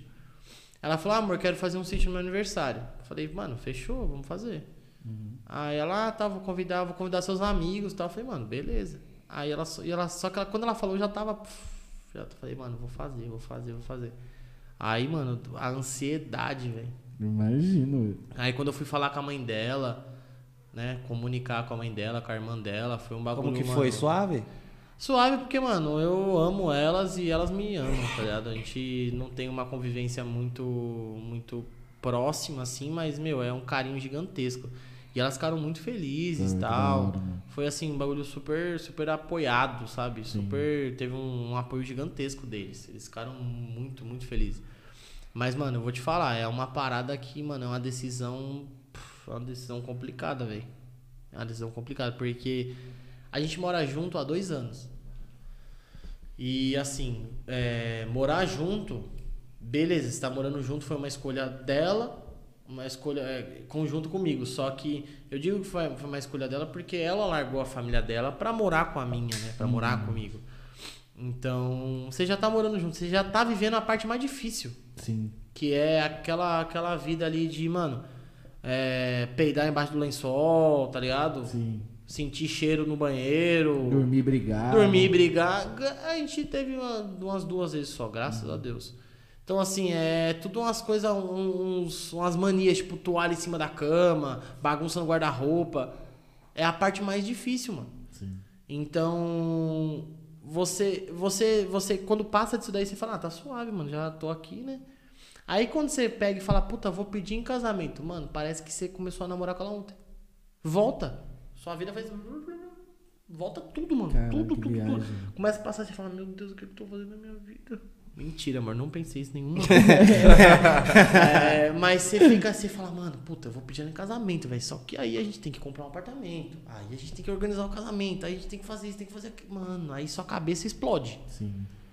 Então é uma decisão que quando você toma ela, quando você fala, vou fazer, você já tem que ter conversado contigo e com o Teco já, mano. De uns dias já, entendeu? Tá tudo com o plano bolado. né? É, mano, é um bagulho muito louco. Aí, mano, o resto é só detalhe, velho. O resto é só detalhe. Foi lindo, velho. Você fez lindo, bilhetinho? Declaração? Você Do quê? escreveu no papel declaração? Meu, mano, eu, foi, foi na frente de todo mundo no sítio. Teve Foi no fogos. improviso. Ou você foi no improviso? Você Não, deu? no improviso, velho. Porra, foi o bagulho, tipo, ela, eu- ela tava vendada, que eu falei que, a, que uma amiga nossa pediu pra vendar ela. Aí eu falei, dessa vez eu não tenho nada com isso. No dia lá que da tatu, você falou que essa no improviso. Ela perguntou Sim, até. é, ele perguntou pra mim, ele falou, mas você vai anotar? Eu falei, mano, não, porque senão fica ruim. Você, você, você se embanana mais. Então, mano, o que, que eu fiz? Ela tava vendada. Mas no casamento falei você vai ter que escrever. Mano, eu não, eu não gosto disso, velho. Não gosto Você vai disso. improvisar? Me- Meter um mano. freestyle? Mano, sabe por quê? Porque, ó, pensa comigo, você tá com a pessoa. ó, eu vou, vou te dar um exemplo. Você tá com a pessoa. Você, tá, tá você, o Confuso e o Salles aqui. Vocês moram juntos, vocês têm uma, uma amizade de anos. Quando você vai dar, desejar parabéns pra ele, você anota no caderno antes? Nem me dá Não, parabéns, eu, né? eu me preparo. Eu me preparo. Não, mano. Eu me preparo. Você vai postar. Você vai postar Que meu um parabéns post- não é um parabéns normal. Tem que me Então, preparar pra fazer a voz de locutor. Tem até Não, trilha não, não, sonora. Não, é- Eu- eu não, penso. não é, não é disso que eu tô falando. Vamos supor, você vai fazer. Você, sei lá, você vai fazer uma postagem de aniversário pra ele. Aí eu só falo, parabéns. Você escreve ali, você tá escrevendo, é uma pessoa que você já tem convivência, você sabe o que falar pra ela. Ô, tio Yuri, É verdade. Você Usa entendeu? outra pessoa pra É, exemplo. o- O o Alan não. é perdido. Outra pessoa. Eu tenho, eu tenho Eu sou fora, eu sou, Pô, eu sou fora da caixinha no eu imagino? parabéns. Eu imagino ele indo, ele indo pedir alguém em namoro. Ele vai montar um. um, um script. É, ele vai montar um roteiro. Um, um, tipo, uma semana antes ele vai chegar com o roteiro. e falar assim: não, então, é só um minuto. Ele vai ajoelhar e falar: peraí. Então, eu quero te pedir namoro pelos seguintes motivos. Ele vai começar a ler lá o negócio e a pessoa vai ficar assim: mas era só falar de. Ah, eu faço mesmo que eu sou romântico, pai. Mas isso não é. Mas o- você tá É falando que eu não sou? Eu sou, eu sou mó ruimzão nesse Ele bagulho tá aí, falando que eu sou. Eu sou mó ruimzão. Mas assim, é uma coisa muito natural. O casamento eu penso a mesma coisa. Tipo, eu tô com a pessoa, eu tô convivendo com a pessoa há anos. Eu, eu sei de tudo dela, eu sei das intimidades, eu sei de tudo. Na hora de você falar uma parada dessa, quanto mais do seu coração sair, melhor é, mano. Porque não tem. Eu, eu acho muito muito brega o cara que chega na frente do altar lá e saca um papel de dentro do bolso. Eu sou, eu sou, sou o padre, eu dou um tapão no, no, no papel dele e falo, maluco, se vira, tio. Fala o bagulho que você tá pensando, que você tá sentindo. Porque esse negócio que você escreveu, você pode ter escrito há uma semana atrás e durante essa semana você brigou com a pessoa. Aí você já vai mudar o que você escreveu, porque o que você sentia há uma semana atrás não é a mesma coisa que você sente hoje. E aí o sentimento da- do, sentimento das coisas você você sente já daquele jeito sentido. É isso, é verdade! Caralho! Aulas e palestras, tio. Que isso? Sério? Mas, mano, é isso, velho. Porque o que você, sen- o que você sentia pra, pela pessoa a hora que você escreveu não é a mesma coisa que você vai sentir a hora que você estiver na frente do altar, velho. Você tá na frente dela no altar. Então, você vai falar o que vier, mano. Se você tiver que engasgar, você vai engasgar. Se você tiver que chorar, você vai. E outra, eu já vi muito discurso de casamento que o cara leu e não derramou uma lágrima. Por quê? Porque tava tudo pronto, não é emoção. Planejado, não né? tem emoção, velho. Isso é verdade. Eu sou muito emotivo, velho. Eu sou muito, sabe, muito cholinho Eu, quando tô apaixonado, partes, eu faço mano. poema pra pessoa. Ah, jura? Eu, tô, eu, sou, eu faço poema. Caralho, que lindo, velho. A próxima vez que você for tatuar, eu quero que você leve um poema pra Vou mim. levar então, pode deixar. Eu quero muito, eu quero muito escrevo ver poema. esse lado. Posso citar um? Claro que Pode pode, meu conversando parceiro. aí que eu vou buscar aqui na, Tá no bom. bloco de nota. Tá bom. Que isso, hein? Eita, porra. Puxar no bloco de que notas. que é é- isso? Tá vendo o que você faz com as pessoas, mano? Você tá vendo? Eu desperto. Não, pra Nossa, você ver, pra quem agora. achou que você ia vir aqui dar aula de tatuagem, você tá dando aula de tatuagem E amor. e amor. Meu amor, eu, acho, eu acho que a tatuagem na minha vida é só um detalhe. É só um detalhe grande. Mas é só um Nada, detalhe, é só um detalhe. Olha lá, você imaginou num ao vivo o Alif puxando um bloquinho de notas pra falar um poema? Tirando do âmago do Eu ser espero, dele, velho. eu espero que não seja uma zoeira. É? Senão Mano, eu jogo esse celular lá embaixo. escreve mesmo, tá ligado? Isso que é o foda. Nossa, Deu uma que- bloqueada em mim quando eu tinha um celularzinho, aí os blocos de nota deu erro. Eu- Mano, eu tinha uns 100 poemas. Lembra que eu falava direto? Vou fazer um livro, vou lançar um livro de poema. Eu tinha uns 200. Aí eu perdi o, o bloco de nota lá do celular velho, né, desses avançados. Nossa, eu fiquei traumatizado. Aquilo ali bloqueou meu... Travou Ó, do... ó, pega a visão desse daqui, mano. Calma Ó, aí, ó, calma pega a aí, calma aí. Esse daqui é top, pode Esse ir? momento, esse momento Vai. é, eu acho que é o mais esperado. Vou sumir por um tempo. Certo? Certo. Ó, vou sumir por um tempo. Talvez eu apareça em algum momento. Não nesse exato momento. Quem sabe é o tempo. Para onde eu fui e de onde eu venho. Mas é nesse exato momento que voltei do tempo, mas do tempo que não me lembro. Será que me perdi no tempo? Aplaudir aqui que o bagulho mil grau mesmo. Caralho, meu Eu parceiro. 2015. jurei, eu jurei que ele ia lançar Ah, o Gabigol rimando pescoço com pescoço. Eu jurei que ele ia rimar pescoço com Caralho, pescoço. mano, ficou muito bom, mano. Porra, Real. parceiro. Ficou muito bom. Isso aí foi Ó, visceral, hein? o tempo que o tempo, o tempo que tudo Isso aí tem. veio de dentro. Já hein? reescreve mais esse 100 aí- e faz esse livro. Esse aí tem o nome dela eu acho escrito. que- eu acho. Eita, Eita porra. Olha lá, meu amigo mandou. O tempo perguntou pro tempo quanto tempo o tempo tem.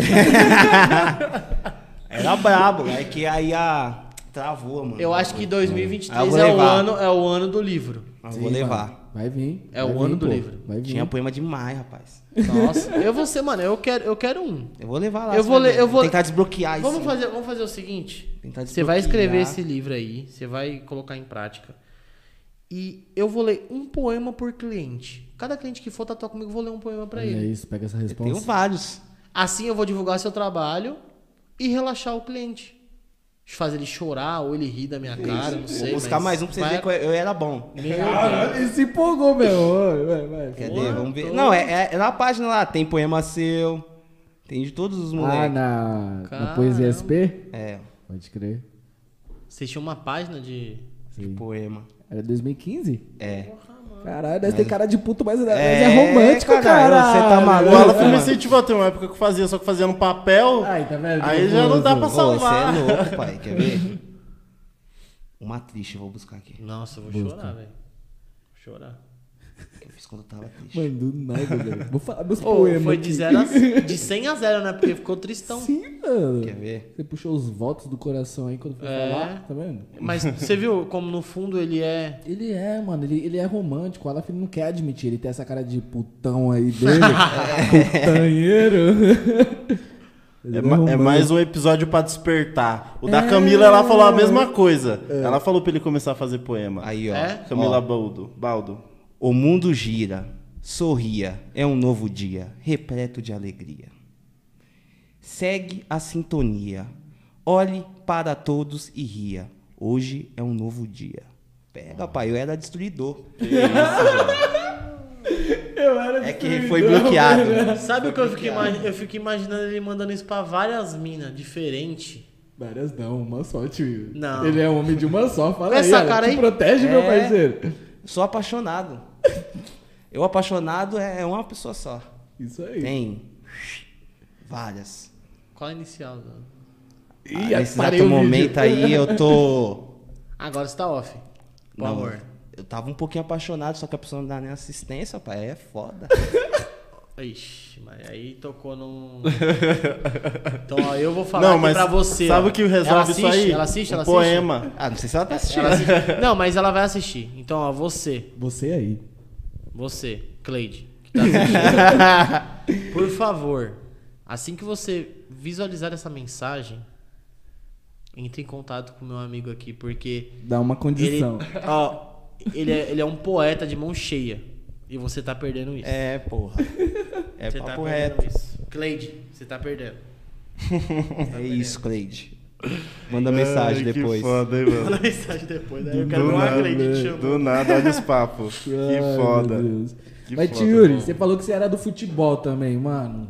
Você quase foi profissional, como que foi essa trajetória? Ah, mano, eu acho que profissional era uma palavra muito forte, né? Porque eu não, é o que eu falei lá do lance, a mesma coisa do lance dos, dos jogos. Eu não tinha essa disciplina de falar, puta, eu vou focar e vou, nossa, vou dar a vida. Não, eu, mano, eu, eu jogo bola até hoje pra me divertir, velho. E assim, eu entrei na escolinha novo, na escolinha do Corinthians, inclusive. E aí comecei a destacar, meu pai falou, puta, vou, vou colocar você em outra. Aí eu entrei na portuguesa. Na portuguesa eu fiquei uns 5, 6 anos. E, mano, eu, tipo, ganhei muita coisa com eles. ti- Tive a opção de subir, só que, mano, muita máfia, velho. Muita máfia. E isso foi me desanimando cada vez mais. Tanto é que quando eu saí de lá, a portuguesa tava falindo. Mano, os caras queriam cobrar até uma água que você tomava no bebedouro, velho. Nossa, velho. Era nojento. Nojento, nojento, nojento. E, assim, eu, eu sempre gostei de jogar bola, mas eu acho que eu não teria disciplina pra ser profissional, Não, não. tem que ter uma disciplina do caralho. mano. Tem, mano, você é louco, imagina eu, velho, fico Não é falar, porra, falar, ah, vai ficar, vai ficar, vai, na, nos meus 11 anos lá, ah, você vai ficar um mês no CT. Um mês sem empinar pipa, amigão. Tá louco. Pra quem não gostava Você de tá treinar doido? nem no jogo, Oxe, tá louco, pro ficar- campeonato. Eu, eu acho que se eu fosse disciplinado nessa época, assim, que eu jogava futebol, eu seria um jogador de futebol de campo. Qual a posição? Volante. Bom, hein? Cara raçudo. Mano, eu era É trilouco. difícil, é difícil. Pode É igual perguntar pro meu- Lucas, ah, o Ribeiro. Eu não sabia jogar futebol. Aí, pai, eu dava o sangue, viado. É, o Rony também não, eu e tá aí, o né? sangue. Agora ele tá jogando bem. Quem? O Rony. Que o Rony você tá, Tá. falando? O Rony meu do Rony? meu time. Não, ah, porra de Rony de... Tá, Com o o Rony com. I. Rony com I pra mim nem é Rony, filho. se fuder. Tem essas. do meu Eu time. tô falando do Rush. Você vai ver quinta-feira que vem, rapaz. falando do- Toma menino- cuidado quinta-feira É. que vem o negócio Ah, ser doido. Toma cuidado, O filho. negócio não vai ser fácil, É. não. a, gente, a gente tá, mano, ó, os, os dois, os dois já estão bem, velho. Você acha que eles estão preocupados? Natão, preocupado Não. que vai fazer a final em casa. É, eu tô preocupado. Tá, tá muito, tá muito comodismo esse, Tá, esses clássicos aí. Tá ridículo. Não vai velho. ganhar, Tá pai. ridículo. Você viu o que a gente fez com o Santos lá? Que dó do Santos. Não, mas Ah, o mas Santos é tá foda, triste, mano, hein? foda. Então, uma semana. um pouco do jogo, então, uma semana comendo, comendo peixe, filho. uma semana comendo Ah, é peixe. triste o que aconteceu com esses caras. Mas assim, eu não, não teria disciplina pra virar jogador profissional, não, mano. Eu sou muito relaxadão, sabe? Eu sou muito, tipo, o cara ia falar assim, ah, vamos ter que viajar. Eu falo, não vou. Não quero. Ah, mas não vou, velho. Vai lá, vai lá. Vai lá jogar seu futebolzinho lá. Não jogava. E a minha posição não era uma posição fácil de achar. Que eu jogo jogava de, qual eu, posição? eu jogo de lateral esquerdo. Então. É uma posição escassa, mano. Sim. Eu tô com essa barriguinha aqui hoje por descuido, mano. Mas, porra, eu voava, velho. Voava. E assim, chegava em qualquer lugar. Ah, que posição que você joga? Sou lateral esquerdo. Quê? Vem. Vem. Dá- É foda, né? Já fui jogar em time que não conhecia ninguém. Um amigo de um amigo me levou. Chegava lá, que posição você joga? Lateral esquerdo. O quê? Eu botava três sentado e me dava a camisa e falava, vai jogar. Porque não tinha. E assim, o cara que fala, eu sou lateral esquerdo, porque sabe o que tá falando. Sim. Eu sou volante, porque sabe o que tá falando. É diferente de. Você joga do quê? Joga de meio campo, atacante, ou centroavante, ou ponta. É foda. Porra, ponta do quê? De banco. Tchau, senta. Ponta de banco. Senta. Não é, foda, mano, é foda. Mas eu sinto falta de jogar assim, tipo, mais mais disputado. Eu parei de jogar até na várzea depois que eu zoei meu joelho. Essa merda também é.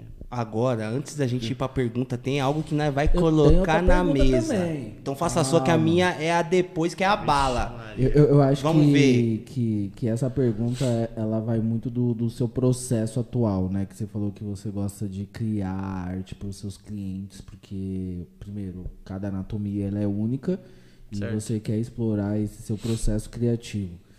E a pergunta é, como que você cria a sua arte? Como que inicia o, o- seu processo criativo? Qual é o primeiro pontapé ali que você sente? Putz, vou criar o- uma arte diferente, sabe? Vou fazer um colorido, ou vou fazer um preto e branco, vou... Que nem o, o fechamento que você colocou hoje pra fazer, como que você inicia tudo isso?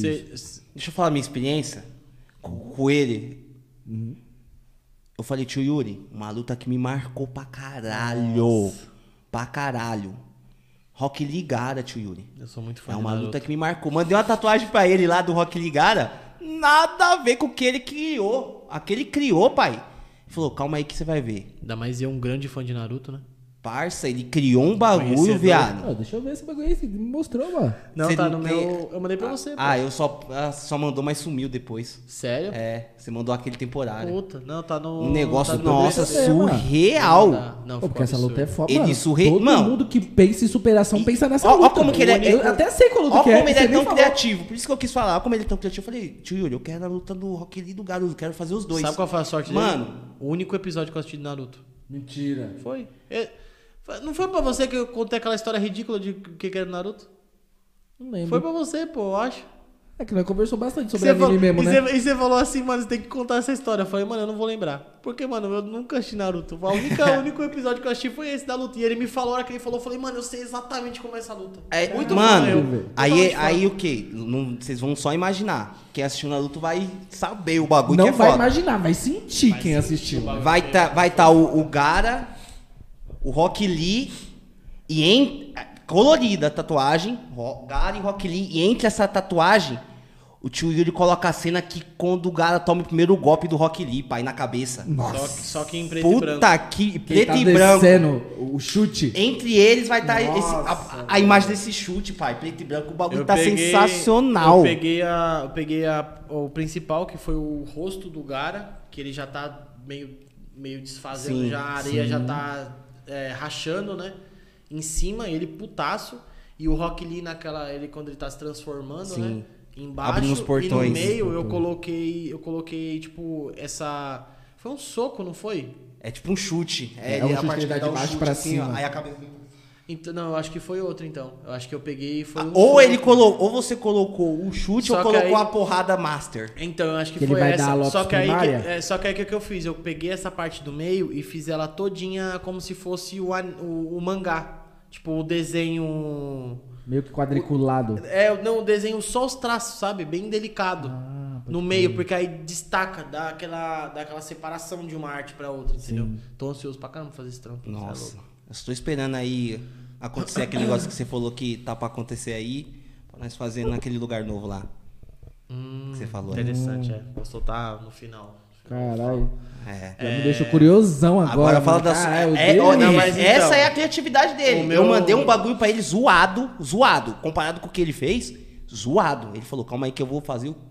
Ele mexe com os clientes. Eu fiz em 10 minutos aquilo lá. tipo, Ele mexe com os clientes. Mas assim, é. Então, o resu... eu vou resumir, eu vou- te dar uma resposta rápida e vou acrescentar. O processo criativo do tatuador só depende de uma única pessoa. do cliente. Não é do tatuador. Porque é. Pra você criar, você tem que ter um ponto de partida. Esse bagulho de criar do zero, mano, beleza. Tem cara que pega uma folha em branco e desenha. Só que pra ele desenhar, ele tem que ter ideias na cabeça. Ninguém pega um do limbo e faz um universo, tá ligado? Ele tem que pensar no universo pra fazer. Entendeu?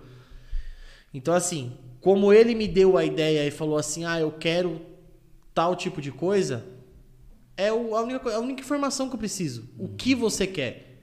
Por isso que muita gente chega lá e fala: eu quero fazer um fechamento de braço, mas eu não sei o que. Então, amigão, você vai parar, você vai pensar, você vai estudar o que você quer e depois você me chama. É, e depois você me chama e a gente vai ter um ponto de partida. Ah, não, mas pode ser um leão. Não, não pode ser um leão. Ah, mas se colocar um leão com uma... Mano, você tá falando coisa aleatória, velho. Você tá, só tá falando que a primeira coisa que vem na sua cabeça. E não é assim que funciona. Então, o que, que eu gosto num processo criativo? Eu gosto que o cliente sempre tenha um ponto de partida. Ah, eu quero fechar minhas costas. Beleza, mas você quer fechar as costas com o quê? Mano, eu tenho uma imagem foda assim na minha cabeça que é um leão e, pô, eu queria talvez uma índia olhando de lado pra esse leão e embaixo eu queria, tipo, como se fosse um, um- umas, umas folhas subindo assim. Isso é uma, um visual. A partir daí eu consigo criar alguma coisa. Então, na tatuagem principalmente, porque quando você cria um desenho, igual aquele fechamento que você falou que eu postei, aquilo eu não criei pra ninguém. Eu só criei. Então eu posso colocar qualquer coisa. Se eu quiser colocar meu rosto lá no, no braço, o rosto da minha mãe, da, da minha mina, do meu pai, da minha irmã, e postar, falar, Ei, alguém quer fazer? Foda-se. Eu criei da. Do, do- ah, isso é criar do zero. É criar sem a, o Tem um ponto de. é, só que a partir do momento que eu crio para um cliente, isso muda. Porque eu não tô mais criando para mim. É claro que eu tenho que trazer pro meu estilo, eu tenho que trazer pro meu traço, eu tenho que trazer pra minha pro que eu me sinto mais confortável e, e não ao mesmo tempo, mas eu tenho que encaixar aquilo ali. Mas para eu encaixar, o cliente tem que saber o que ele quer. Ele tem que saber, tipo, ele tem que ter a base, ele já tem que ter pesquisado. Por isso que atender cliente de primeira tatu é muito difícil. Porque, vamos supor, confuso, que só tem aquela nádega lá. É, A nativa vai ver ele, isso aqui, chega, ele rapaz. chega pra mim e fala assim, Yuri, eu quero fechar meu braço. Tá. Mas você quer fechar o seu braço com o quê? Vai ficar top mesmo. Ah, eu vi uma vez num cara. um Não, você não viu ninguém. Eu quero que você baixe um aplicativo chamado Pinterest e vá lá estudar. Lá você vai ter ideia. Aí você vai ter um ponto de partida, porque lá você vai ver referências do que você gosta e do que você não gosta. Porque pode ser que você faça assim, ah, eu não gosto de tatuagem de animal. Aí você vê um tigre lá e fala, puta, eu gosto sim de tatuagem de animal. Como que você vai saber que você não gosta da tatuagem de animal sendo que você nunca viu uma? Entendeu? Então por isso que a referência é o ponto de partida de uma, do processo criativo. Não adianta eu querer criar da minha cabeça, porque eu não sei o gosto do, do próximo. Então, assim, igual quando eu posto aqueles fechamentos lá pra fazer, eu recebo 40, 50 mensagens. Eu quero, eu quero, eu quero, eu quero. Aí eu falo, ah, é tanto. Ah, não quero, não quero, não quero, não quero. Por quê? Porque a pessoa, ela não pensa em fazer. Ela não tava, ela não tava com a, ela não queria aquela arte. ali. Acho que é pelo preço, né? Ela Pensa acha, que ela, vai ser... ela acha, fala, puta lá, o trouxão tá postando uma arte lá, eu vou fazer por 200 conto. Se ilude. Aí ela, ela se ilude nessa parada e ela fala, puta, é uma oportunidade de tatuar. Por quê? Porque hoje em dia o jovem, eu falo jovem porque o, o público de tatuagem hoje tá cada vez ficando mais novo. Então o jovem hoje ele não tá nem aí com o que ele vai fazer. Ele só quer tatuar, velho. Ele não sabe nem o que ele tá fazendo. Sabe nem a importância. que A tem importância da. Eu, não- eu acho que não é né? nem a importância do desenho. Eu acho que é a importância da tatuagem, do, do, do- da parada. Tipo, é. Sim, e hoje sabe? o pessoal tá tão a milhão que, tipo, ele não pensa, eu vou num cara que vai me dar uma qualidade da hora da tatuagem, vai ser bem feita, quando for vista, depois da cicatrização, o bagulho vai continuar aparecendo a tatuagem. Pessoal não, só quero ter minha pele riscada, foda-se. Sim, eu vou no Vai em primeiro. qualquer tatuador. Eu vou no primeiro que tiver horário. Não É, vê o procedimento. não, eu acho que é pelo hype, tá ligado? Pra parecer chavoso, tá ligado? É porque, mano, hoje em dia você é diferente quando você não tem tatuagem. Você vê, ó, a gente tá em quatro aqui sentado. Quem que é que tá destacando? Sou eu? É você? É você? Não, é ele. Por quê? Porque ele não tem tatuagem. Sim. É nítido. Por que você não faz uma tatuagem igual o caralho? Porque agora eu vou ser o mais diferente. Serei o único no planeta. Agora, agora, além de não ter tatuagem, ele vai colocar um adesivo. Não gosto de tatuagem. E Tenho preconceito com tatuagem. Então, assim, o processo criativo é um bagulho muito louco. E cada dia que passa eu aprendo mais, mano. Porque eu aprendi a desenvolver desde uma tatuagem simples até uma tatuagem complicada. E isso é uma parada muito importante, porque não basta só você falar, puta, eu vou focar em desenvolver um fechamento de costas. Não. Porque vai chegar uma cliente e falar assim, Yuri, eu queria fazer um floral, mas eu não quero um floral que todo mundo tem. Mas se você. Aí volta para aquele lance lá que eu tava falando de você é, falar, eu só vou fazer esse tipo de tatuagem. Eu vou, eu vou focar nisso aqui e vou ver disso aqui. Não, mano. Porque aí vai, vai, você vai se deparar com esse tipo de situação. Um cliente que quer uma tatuagem teoricamente simples, mas quer que você dê o seu toque nele. Só que se você só faz aquele tipo de tatuagem, como que você vai dar um toque nesse tipo aqui? Entendeu? Então é um bagulho muito louco, mano. O processo criativo, ele, ele é o fundamental do tatuador. Se o tatuador hoje em dia ele não sabe mexer no Photoshop, não sabe pegar no Pinterest 10 imagens e transformar numa tatu só, ele vai passar fome. Porque exclusividade é uma palavra que é escassa hoje. Hoje ninguém mais é exclusivo de nada. Não mesmo. O que você acha que você tá inventando, filho, já tem 10 que fez. Sim. Entendeu? Então é muito perigoso. Então, o que, que você tem que fazer? É, não é mais buscar só o ser diferente. É buscar ser o menos igual possível. Então, mano, puta, o cara trouxe um trampo pra você que você sabe. Ele quer daquele jeito, não dá pra mudar, mano. Muda a cor do olho. Muda o, o volume do pelo. Muda é, a, a disposição da juba do leão. Pega o relógio, inverte o relógio, sabe? Pega uma rosa diferente e coloca ali. Ele não deixa de ser uma rosa, porque ele queria uma rosa. Só que já não é mais aquela mesma. Então, mano, o mínimo detalhe que você mudar, você já vai estar sendo exclusivo, né? Entendeu? Então é basicamente isso. O processo criativo hoje é 90% da tatuagem, mano. Os outros 10 é rezar. rezar pra não dar merda. Ai, caralho. Hoje em dia, tipo, você acha que tem tatuagens que você termina e você fala, pô, isso aqui seria bom fazer e, e eu não fiz, eu não pensei. Tipo, depois dela pronta, você Todas. muitas Não ideias. falou do- aqui que toda vez ele faz isso, Todas. rapaz. Mas você todas. você termina, você ainda queria mudar mais alguma coisa. Sim, mas crer. isso, isso é. Isso é uma parada que. Que me ajuda a. É uma autocrítica, né? Tipo, aquele bagulho de você se. se cobrar, mas de um jeito leve, sabe? Tipo, falar, puta, mano, eu terminei essa tatuagem aqui, mas. Principalmente essas que eu faço, igual essa última que eu fiz no Alif, que foi pra convenção. As de convenção são as que eu mais me cobro, mano. Porque eu termino e aí eu mando lá na, na- no grupo da convenção. E aí eu pego e fico vendo as outras, mano. Isso é um erro. Sim. E aí eu falo, puta, eu deveria ter feito isso diferente. Ah, essa foto, puta, não ficou boa. Ah, esse aqui lá. Então é, um, é uma cobrança que ela é saudável, mas ela é perigosa, se você não souber dosar. Sim. Então eu faço isso sim. Eu acabo uma tatuagem, nem que seja uma escrita, e falo, eu poderia mudar. E no, e no processo, como que é? Você tem esses gatilhos de querer mudar durante o processo ali de tatuar ou acontece mais quando você finaliza? Não, durante também tem. Durante também tem. Eu tive nessa daqui dele que esse cacto não era verde. Do nada eu falei, vou fazer o cacto verde. E fiz. Entendeu? Eu, eu, eu mudei de ideia, tipo, nessa tatuagem aí, eu mudei, eu mudei uma, alguma coisa umas três, quatro vezes. Os morceguinhos que tem lá em cima, eu ia fazer ele roxo. Aí antes, aí quando eu terminei o desenho no iPad, antes de eu, de eu postar, eu falei, puta, não vou fazer mais roxo não. Aí depois que eu postei, depois que eu fechei com ele, eu falei, vou fazer roxo sim. Durante a tatuagem eu falei, não vou fazer roxo de novo. Entendeu? Então você Caramba. muda muito isso. E são detalhes minúsculos ali que, mano, você.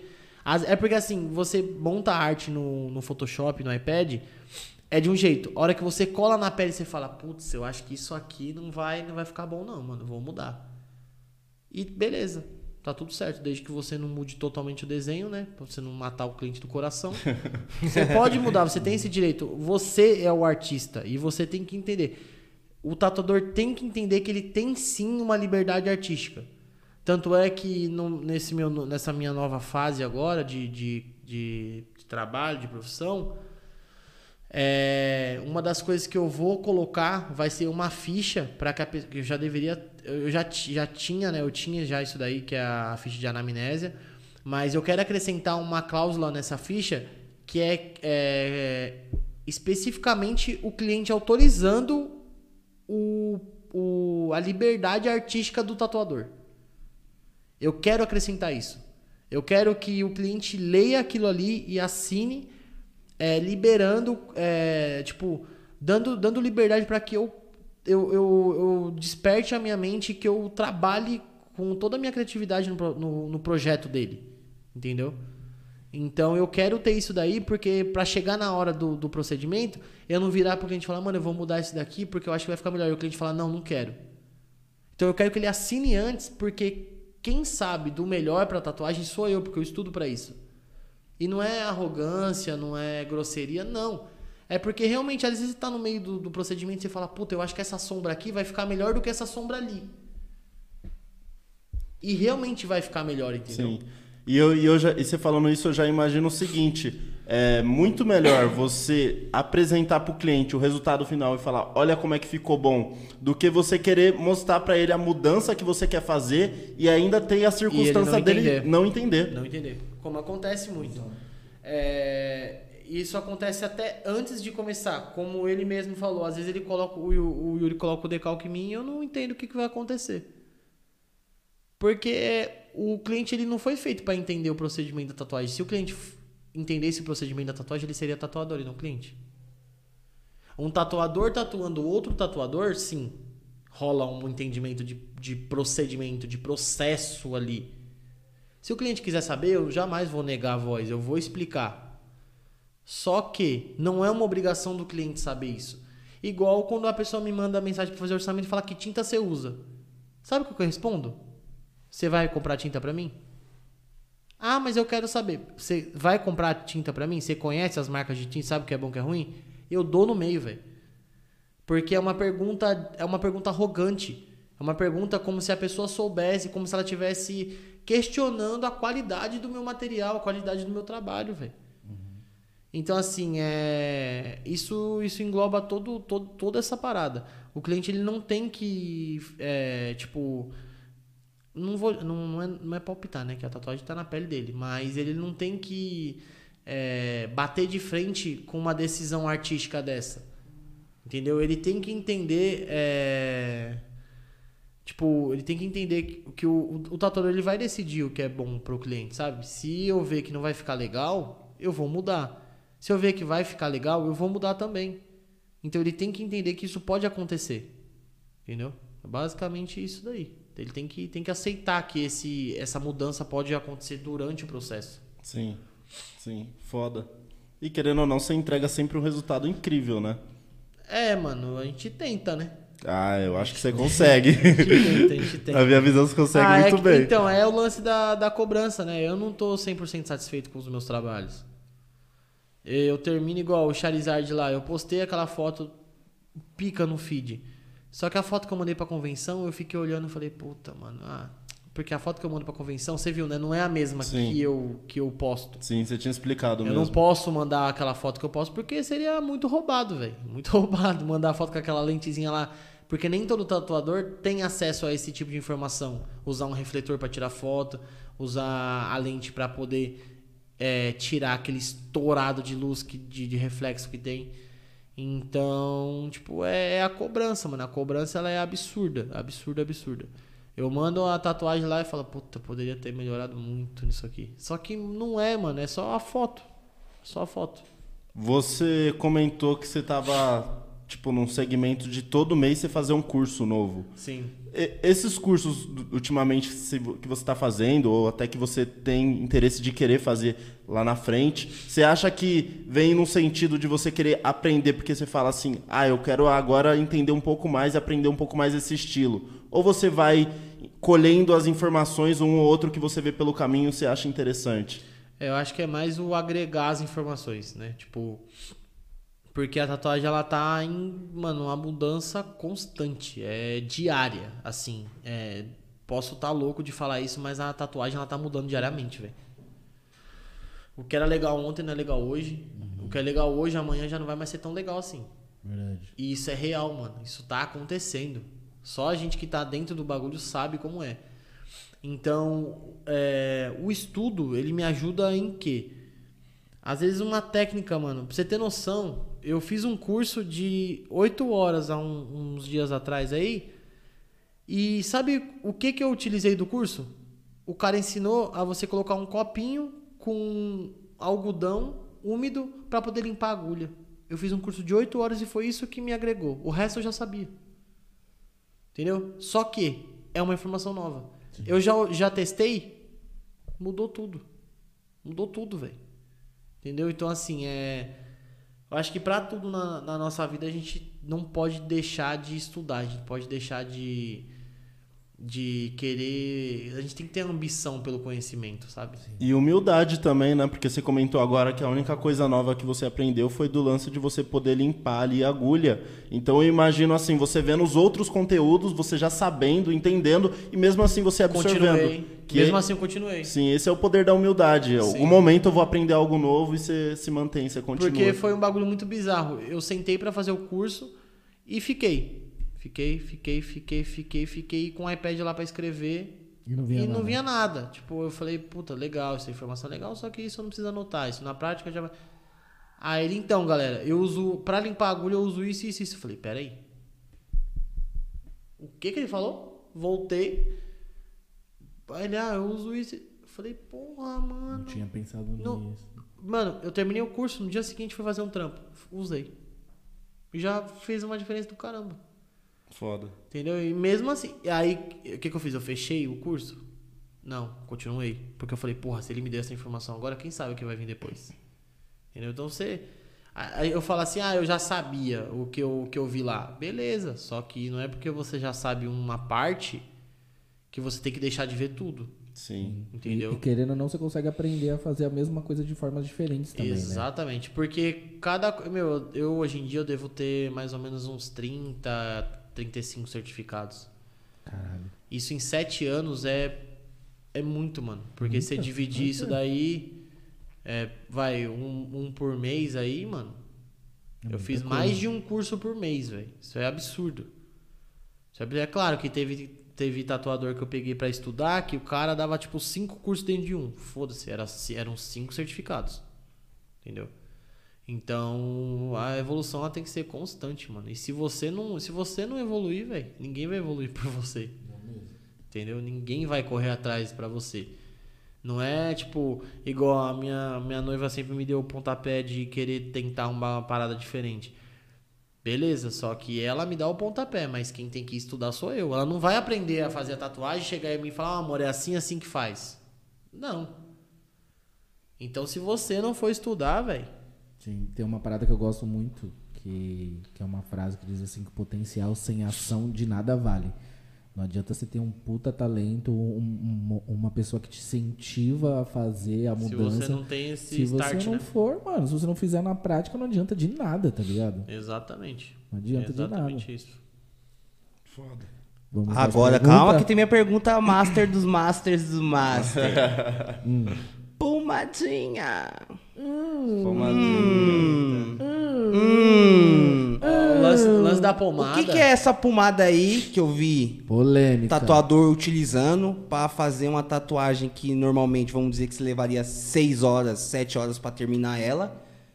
Às vezes a pessoa preferia fazer em duas sessões pra aguentar a dor, que é Que é o foda. certo. E, tipo, fazer em três horas, um processo que poderia levar mais horas ou fazer em duas partes, por causa dessa pomada. Vamos lá. A- já vou até usar de gatilho o lance do estudo. É, o último curso que eu fiz foi com o Bruno Moreira, é, que é um cara que eu sou muito fã dele. Ele é considerado o rei do fechamento do Brasil. O cara não é pouca bosta, ele é muita bosta. É, lá ele eu fiz foram dois cursos de 16 horas cada curso.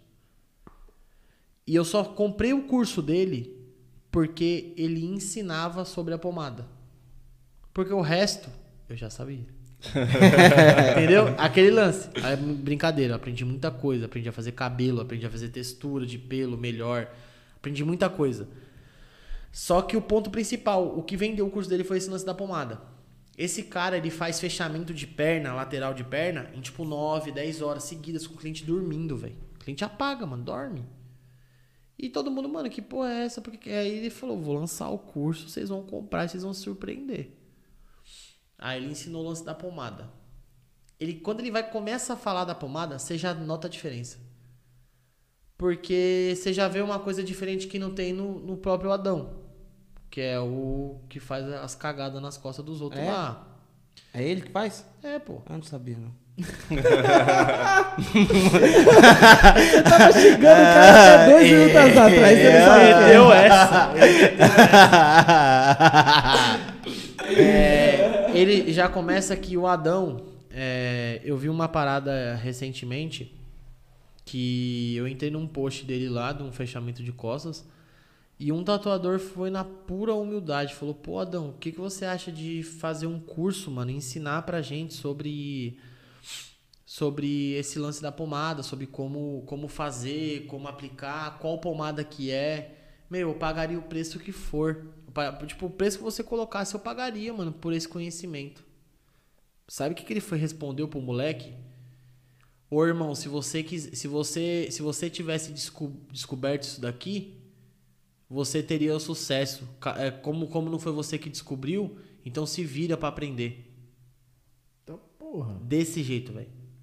Desse jeito. Eu juro pra você, eu li aquele comentário, eu falei, mano, que merda. Que maluco bosta. Que maluco arrogante. Porque assim, aí entra no lance daquele, daqueles outros bunda mole que, que foi falar merda de mim. O cara ele é tão zoado que ele tem medo de ensinar algo que ele não aprendeu sozinho, porque é uma técnica que não veio dele, como ele diz. Ele tem medo de ensinar, porque ele sabe que tem outros tatuadores que são muito melhores do que ele, que quando aprender isso daí, vai fazer melhor do que ele. Entendeu? Então ele tem medo de ensinar, é puro medo, mano. Puro medo. E então, assim, esse Bruno Moreira, ele, ele ensina realmente como fazer. Mano, ele passa, é que eu não lembro de cor, é, a composição da, da pomada, tudo. Só que qual que é a grande polêmica, né? Que aí entra na sua pergunta. Essa pomada que esses caras usam lá na Náutica é uma pomada que a base dela é a TKTX, que é uma pomada super famosa aí que veio da gringa, que não foi uma invenção brasileira, não foi uma invenção brasileira, ela veio da gringa, tanto é que a fábrica da TKTX é lá fora. É, a base dela é TKTX. O que que esse, o que que esse cocô de ser humano fez? Ele acrescentou lidocaína, xilocaína e um gel de ultrassom. Pronto aí, ó. Tive, tinha algum tatuador com dúvida de- daquela gosma nojenta que ele usa nas costas dos outros, é isso aí. E fez um pacote. Que aquilo pra mim é um nojo. Se o cara vir derramar aquilo nas minhas costas, eu mando ele se fuder, velho. Aquilo é nojento. E essa, essa criação dele tem tanta química que se a tatuagem não for feita em três horas, simplesmente corre o risco de gangrenar a pele da pessoa. Que seria gangrenar. É, é você desenvolver uma, uma infecção tão grande a ponto da sua pele, tipo, praticamente cair, mano. Caramba. Putrefação. Tipo, mano, vai- vai ficar podre sua pele, velho. Ô, louco. De tanta toxina que tem. Caramba. E aí eu- esse Bruno Moreira ele ensina e ele fala exatamente a- as composições e é, o, que, o que tem, o que não tem. E o pior delas, a pior delas é o quê? É, é que aí é uma parte clínica. Esse cara ele estudou com médicos, com cirurgiões, com dentistas, com tudo pra poder chegar nessa pomada que ele criou, que hoje eu uso. É, essas outras pomadas que eles vendem aí tem uma toxina que eu não me lembro o nome. Eu vou lembrar e eu falo pra vocês. Depois eu vou, vou pesquisar depois direitinho. É, que ela serve pra quê? Pra você anestesiar um local, você tem que cortar a circulação dele. Então vamos supor, eu preciso anestesiar a mão do Arif pra poder, sei lá, arrancar uma unha. Pra eu anestesiar, pra eu fazer com que ele não sinta dor aqui, eu tenho que cortar a circulação do pulso pra cima. Só que isso não pode ter uma duração longa. Se não, gangrena. Porque se você ficar sem circulação, sua mão vai ficando roxa, branca, azul. tam- Acabou. Você perde. Você não tem mais, não tem mais sangue correndo ali. Você perde o movimento do lugar. E essas pomadas tem. Por que, que eles fazem em três horas? Porque eles são obrigados a fazer daquele jeito. Porque se não fizesse. A, a agressão na pele durante esse procedimento faz com que a pomada se dissolva. Então ela sai da corrente. Entendeu? Então tem que fazer em três horas, porque se ele demorar três horas e meia, acabou. Dá merda. Infecciona. Acaba com a tatuagem. Acaba com tudo. Entendeu? Então eles desenvolveram essa técnica aí é, para acelerar o processo, porque o ser humano ele não tem paciência para fazer porra nenhuma. O ser humano ele tem que ter as coisas rápidas e fáceis. Como ficar rico rápido e fácil? Como baixar GTA de graça? Como- O ser humano tem isso, velho. Sim. E não seria diferente nesse mundo. E aí ele desenvolveu essa técnica aí, essa essa essa pomada e, mano, e deu no que deu, velho. Deu no que deu. Aconteceu isso daí, tipo, casos e casos que agora estão vindo à tona de pessoas que, né, que realmente deram merda por conta da pomada. E pra mim o pior de tudo não é nem a parte clínica, que é infeccionar, que é isso, que é aquilo. Pra mim a pior parte foi uma postagem que ele fez no Instagram recentemente, no- nos stories, e falou assim: "Ah, a gente faz isso". Ele explicou tudo isso que eu falei sobre ter que fazer em três horas, tal, tudo mais, porque a pomada não pode ficar mais do que. Ele assumiu o BO, velho. Ele falou, ele, ele, ele simplesmente jogou na cara da população assim: ó, gente, dá merda, mas venham. Tá ligado? E continua vendendo, como se não fosse nada. E aí ele pega e fala no fim assim, tipo, ah, mas a tatuagem ela fica daquele jeito, mas se o cliente quiser voltar pra colocar mais detalhe, ele volta e aí ele paga uma porcentagem a mais. Viado, você sabe quanto que é pra fazer aquela porra daquela tatuagem feia com aquela pomada? Você já chegou a ver alguma vez? Não. 15 mil reais. Ô, louco. Porra! 15 mil reais. Eu cobro hoje 6 mil reais num fechamento de costas. Só que eu não vou fazer em 3 horas, eu não vou fazer em duas, eu não vou fazer em quatro, eu vou fazer em três sessões. Só que o que você quiser nas suas costas eu vou te entregar. E você não vai ter que voltar aqui pra eu poder colocar mais detalhe E pagar mais ainda. e pagar mais. Ou seja, você está ganhando um carro popular em cima do cliente e ainda tem que ganhar uma, uma comissãozinha ali depois para poder acrescentar detalhe. Ah, vai se fuder, né, mano? Porra, é ridículo, é ridículo. Então, assim, é, eu era contra a pomada até eu estudar com o Bruno. Por isso que eu falo, conhecimento é poder. Eu conheci o Bruno, estudei com ele, aprendi o que, que é o certo, o que, que é o errado. Ele, ele com, com a ajuda de médicos, desenvolveu essa pomada e ensinou as pessoas como fazer. Hoje em dia eu tenho a minha, minha pomada lá manipulada, que ajuda muito, que me ajuda muito. Eu faço aqueles fechamentos de braço lá em 4, 5, 6 horas. Não porque eu faço correndo. Não porque se eu não fizer vai cair o braço do cliente. Não, é porque eu desenvolvi a técnica de tatuar rápido, entendeu? Não é pressa. Eu não saio, eu não, não termino a tatuagem e vou beber. Eu termino a tatuagem e vou pra outra. Mais ou Então, menos assim, é, é- a pomada é um bagulho muito polêmico porque tá dando cada vez mais merda. Aí agora apareceu esse lance da anestesia geral, você viu? Mano, o Zé Roberto. O cabelinho fez também. Zé Roberto, Zé Roberto. O Zé Roberto é um ídolo pra mim, velho. Sou muito fã desse cara. Ele tomou anestesia geral e, geral e fechou o peito, a perna e o braço. Ficou uma bosta. Ficou uma bosta. Entendeu? Então, assim, é, é umas paradas que, mano, você tem que pensar mil vezes. Você quer encurtar. Igual, o, o cara não tinha nenhuma tatuagem. Não sei se eu vou pegar minha. Meu, meu aqui. É dele, viu, Alan? Me dá minha sua. É, o cara não tinha nenhuma tatuagem. Patrocina nós. Você Seria bom. caralho. É, o cara não tinha nenhuma tatuagem. Do nada, ele fechou, tipo, quatro, cinco membros, velho. Anestesiado, dormindo. Você é louco. E por que que isso é normal? Por que que isso tem que ser normal, tá ligado? O pessoal A acha que quer quer pra ontem, né? Não quer a dor. Não, do- mas do então, é o que eu tô processo, né? falando. É, é, o- é, o- é o- a mania do ser humano de querer acelerar o processo. Todo mundo é assim. Todo mundo quer acelerar alguma coisa na vida. A diferença é que quando você aprende que pra acelerar você paga por isso, Mano, Pagar de alguma forma. a hora né? que a conta vem, meu amigo. A hora que a conta Igual vem, uma vez que mano. eu falei no story lá, eu falei, tô me preparando pra dor, né, mano? Tem que preparar a mente pra sentir dor. Aí veio falar assim, Bruno, mas pra sentir dor? Falei, é, velho, você tem que se preparar pra mente, que o bagulho dói, caralho. Tatuagem não é assim, o bagulho é. A... O pessoal quer pra ontem. Ah, quero sentir essa dor, mas eu quero logo. Não, E o bagulho não é é foda. assim não, mano. Mas é aquilo, a pessoa ela quer o destino, mas ela não aproveita o, o caminho, né? O processo. Ela quer chegar, ela quer chegar lá no, no final, mas ela não aproveita a viagem, velho. Entendeu? Lá no mesma coisa, sei lá, fui igual fui fui viajar agora pra Minas. É um exemplo meio meio besta, mas vocês vão entender.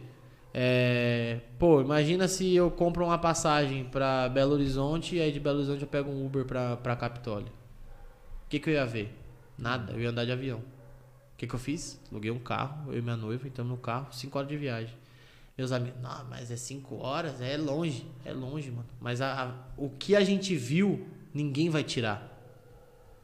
Os momentos juntos também, né? Ah, mano, aí as risadas que a gente deu no caminho, o, a, a paisagem que a gente apreciou, o fato da gente falar, puta amor, estamos atravessando, estamos saindo do estado, mano, tem noção? Pô, a gente chegou em outro estado. A gente, ficou- mano, parecia duas crianças, velho. Mas é aquilo, a gente aproveitou a viagem e chegou no destino pra aproveitar o destino. E a volta a mesma coisa. O ser humano ele não quer isso, ele quer rápido. Então quando você fala que vai alugar um carro e vai daqui pra Curitiba gastar vai, acho que dá 6, 12, sei lá, 6 horas, é, umas 8 horas vai pra Curitiba. E aí a pessoa fala: "Meu Deus, jamais que eu faria isso". Você é louco. Quando eu falo que eu fui pro Paraguai, foi de avião? Nada, e meu cunhado acordadaço. Coradaço. 12 horas de viagem só vendo as plantações de arroz. tá maluco. Arroz, ah, é, mano, arroz e maconha de um lado e do outro. é só isso que você vê. Mas, mano, trocando ideia, 12 horas, velho. Eu, fui- eu dormi acho que uma horinha. E foi nós dois, mano. Minha irmã no banco de trás dormindo e eu e ele conversando. Resenha comendo É, solto. a gente poderia pegar um avião e ir pra Cascavel, que é o aeroporto mais próximo. Aí chegar em Cascavel, alugar um carro e ir lá pra Foz do Iguaçu, aí de Foz do Iguaçu pro Pará. Poderia fazer isso. Mas qual que ia ser a A experiência. é? Que experiência que ia ter? Entendeu? Então é justamente. É, é meio besta, mas ao mesmo tempo é muito real, tá ligado? Tem que aproveitar, mano. Tem que aproveitar a viagem, velho. Não é só querer chegar no destino. E Isso serve pra esse tipo de pessoa. Então a pessoa que me procura hoje fala assim: ah, mas eu só quero tatuar com pomada. Beleza, é tanto. Ah, mas por quê? Como assim por quê? Você acha que a pomada caiu, foi o governo que me deu? Veio do céu? Eu tenho uma plantação de pomada no fundo do meu estúdio? Não é assim, mano.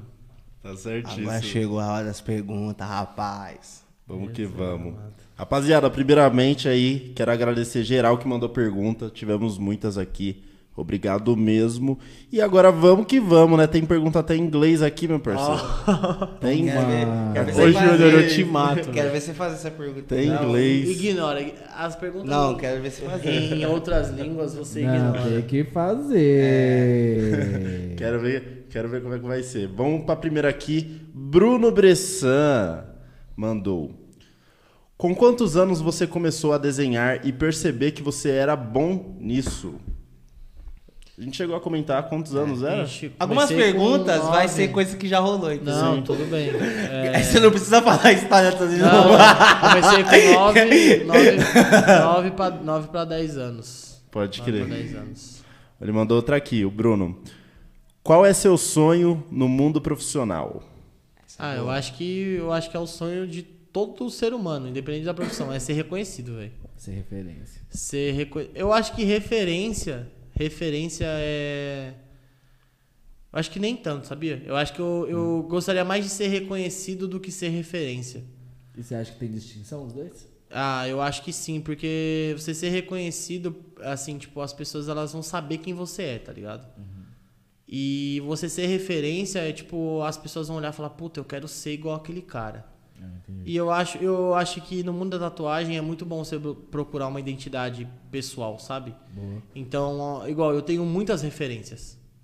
Tenho muitas referências. Só que em momento algum eu falo, quero ser igual aquele cara, sabe? Então, é, eu reconheço todo o trampo dele. Só que eu quero ser melhor do que ele. Boa. Entendeu? Basicamente isso. Vamos lá. Próxima pergunta aqui não é uma pergunta, é uma afirmação. E eu espero que eu pronuncie o nome dele certo. Imiliose. Eita porra. Será que é isso? Acho que é parceiro seu, o cliente. Será? Deixa eu ver o. Ah, o nome miliose. Emilio. Escoliose, porra. Ah, é o Luigi. Luigi. É, é um L. É, É um Luigi L. Miliose. Luigi. Miliose. Meu, Boa, meu Luigi. gato, mano. Agora sim. Ele comentou aqui, ó. Braço e perna fechado com esse monstro. Moleque iluminado demais. Esse moleque é Foda. zica, mano. Acabou com a perna dele esses dias. Caiu no escorregador de Eita, bêbado. caramba. Quebrou o tornozelo, tá com um pino Ai, lá. caralho. Ele com uma semana de pino foi fazer uns Zeus Ah, na perna. no- na onde tá o pino? Não, na outra, Ah, mas tá. como que ele foi de muleta pro estúdio, velho? Doido, doido, doido. Caramba, mano. Que história. Gosto muito É, dele, e velho. seus amigos, né? Meu- É.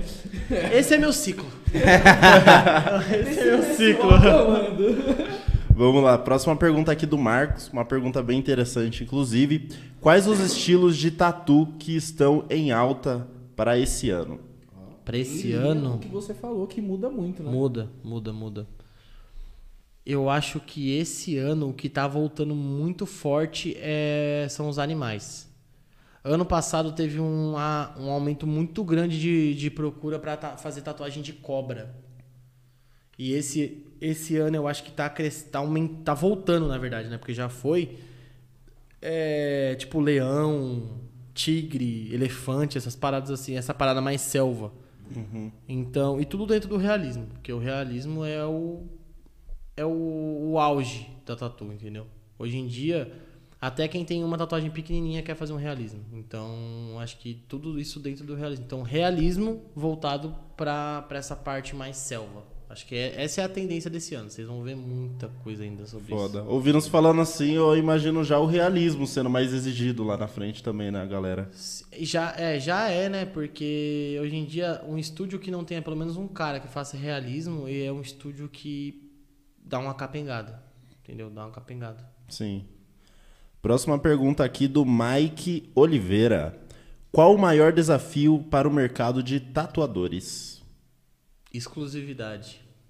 Aí entra no porque Foda. hoje tudo já tem. Tem até uma um post de um tatuador que eu sigo, Rodrigo Catuaba. Ele é tipo o maluco é absurdo. Pra você ter noção, o perfil do cara é verificado, mano. O único tatuador com perfil, perfil veri- veri- verificado. É, que ele fala assim, o cara chama ele e fala, mano, eu quero um projeto exclusivo, eu quero um leão com um relógio. Não tem como mais. Alguém já inventou um relógio, um, um relógio no lugar do olho, um relógio embaixo, um relógio em cima, um relógio com uma coruja em cima do leão. Então, tudo já foi inventado, entendeu? Então, hoje em dia, eu acho que a exclusividade é a maior barreira do tatuador. Ainda mais que está começando. Porque se você está começando hoje, igual os- o pessoal que eu dou curso, é, tá- que está começando agora, vai, vai ter que suar para poder conseguir é, trazer essa exclusividade, entendeu? Porque eu já tô lutando ali, eu já tô, sabe, dando um joguinho de corpo ali para conquistar meu espaço. Eles que estão chegando, eles vão ter que achar algo que traga exclusividade. Então acho que é a maior barreira. Legal. Uma pergunta aqui da Bárbara que a gente conversou logo no início. Como começou nessa área? Lá no início, né? Nos desenhos. Sim. Bárbara que nós conversou no início. Confuso também. Eu falei, eu acho que o contrário, né? Eu fa- É que eu falei o contrário. não vou interromper. eu falei o vou contrário. Quem é Bárbara? Ela tava aqui. Mano, eu vou, vou recapitular. Volta, volta. Vou recapitular. Agora sim. Pergunta da Bárbara. Certo. Como começou nessa área? O assunto que nós falamos lá no início. início. agora, agora sim. Ah, foi. caiu de paraquedas na minha vida. E eu questionei muito, mas aceitei que a tatuagem mudou minha vida. Foda, foda. Cara, esse deixou o bagulho bem confuso, mano. Nossa. Ué, mano. fazendo jus ao nome, velho. Meu Deus, tipo, nada a ver com o que você falou, que você falou depois, viado. Nada a ver. Não tinha... o que você falou pela primeira vez foi um bagulho que, tipo, mano. juro que eu ia perguntar, falar. tentando lembrar quando que a gente falou com a Bárbara, velho. Ai, ia falar, cara. a Bárbara- Hoje ainda. Eu ia falar assim, a Bárbara ela entrou aqui antes ou depois? Caralho, mano. Eu, que porra é essa, mano? Ai, que viagem, mano. Caralho, irmão. Puta que pariu. Próxima pergunta aqui agora da Gabi. Você sabe quem é Gabi? A esposa dele, não é? Bom, Não, mas tem uma, pergu- tem uma pergunta aqui que ele já já vai ouvir que não, não tem sobra de dúvidas. Que é. Já já você vai ouvir. Olha só. Qual a maior dificuldade que você enfrentou em seguir nessa profissão? Ah, eu acho que a, a falta de respeito com quem começa, porque.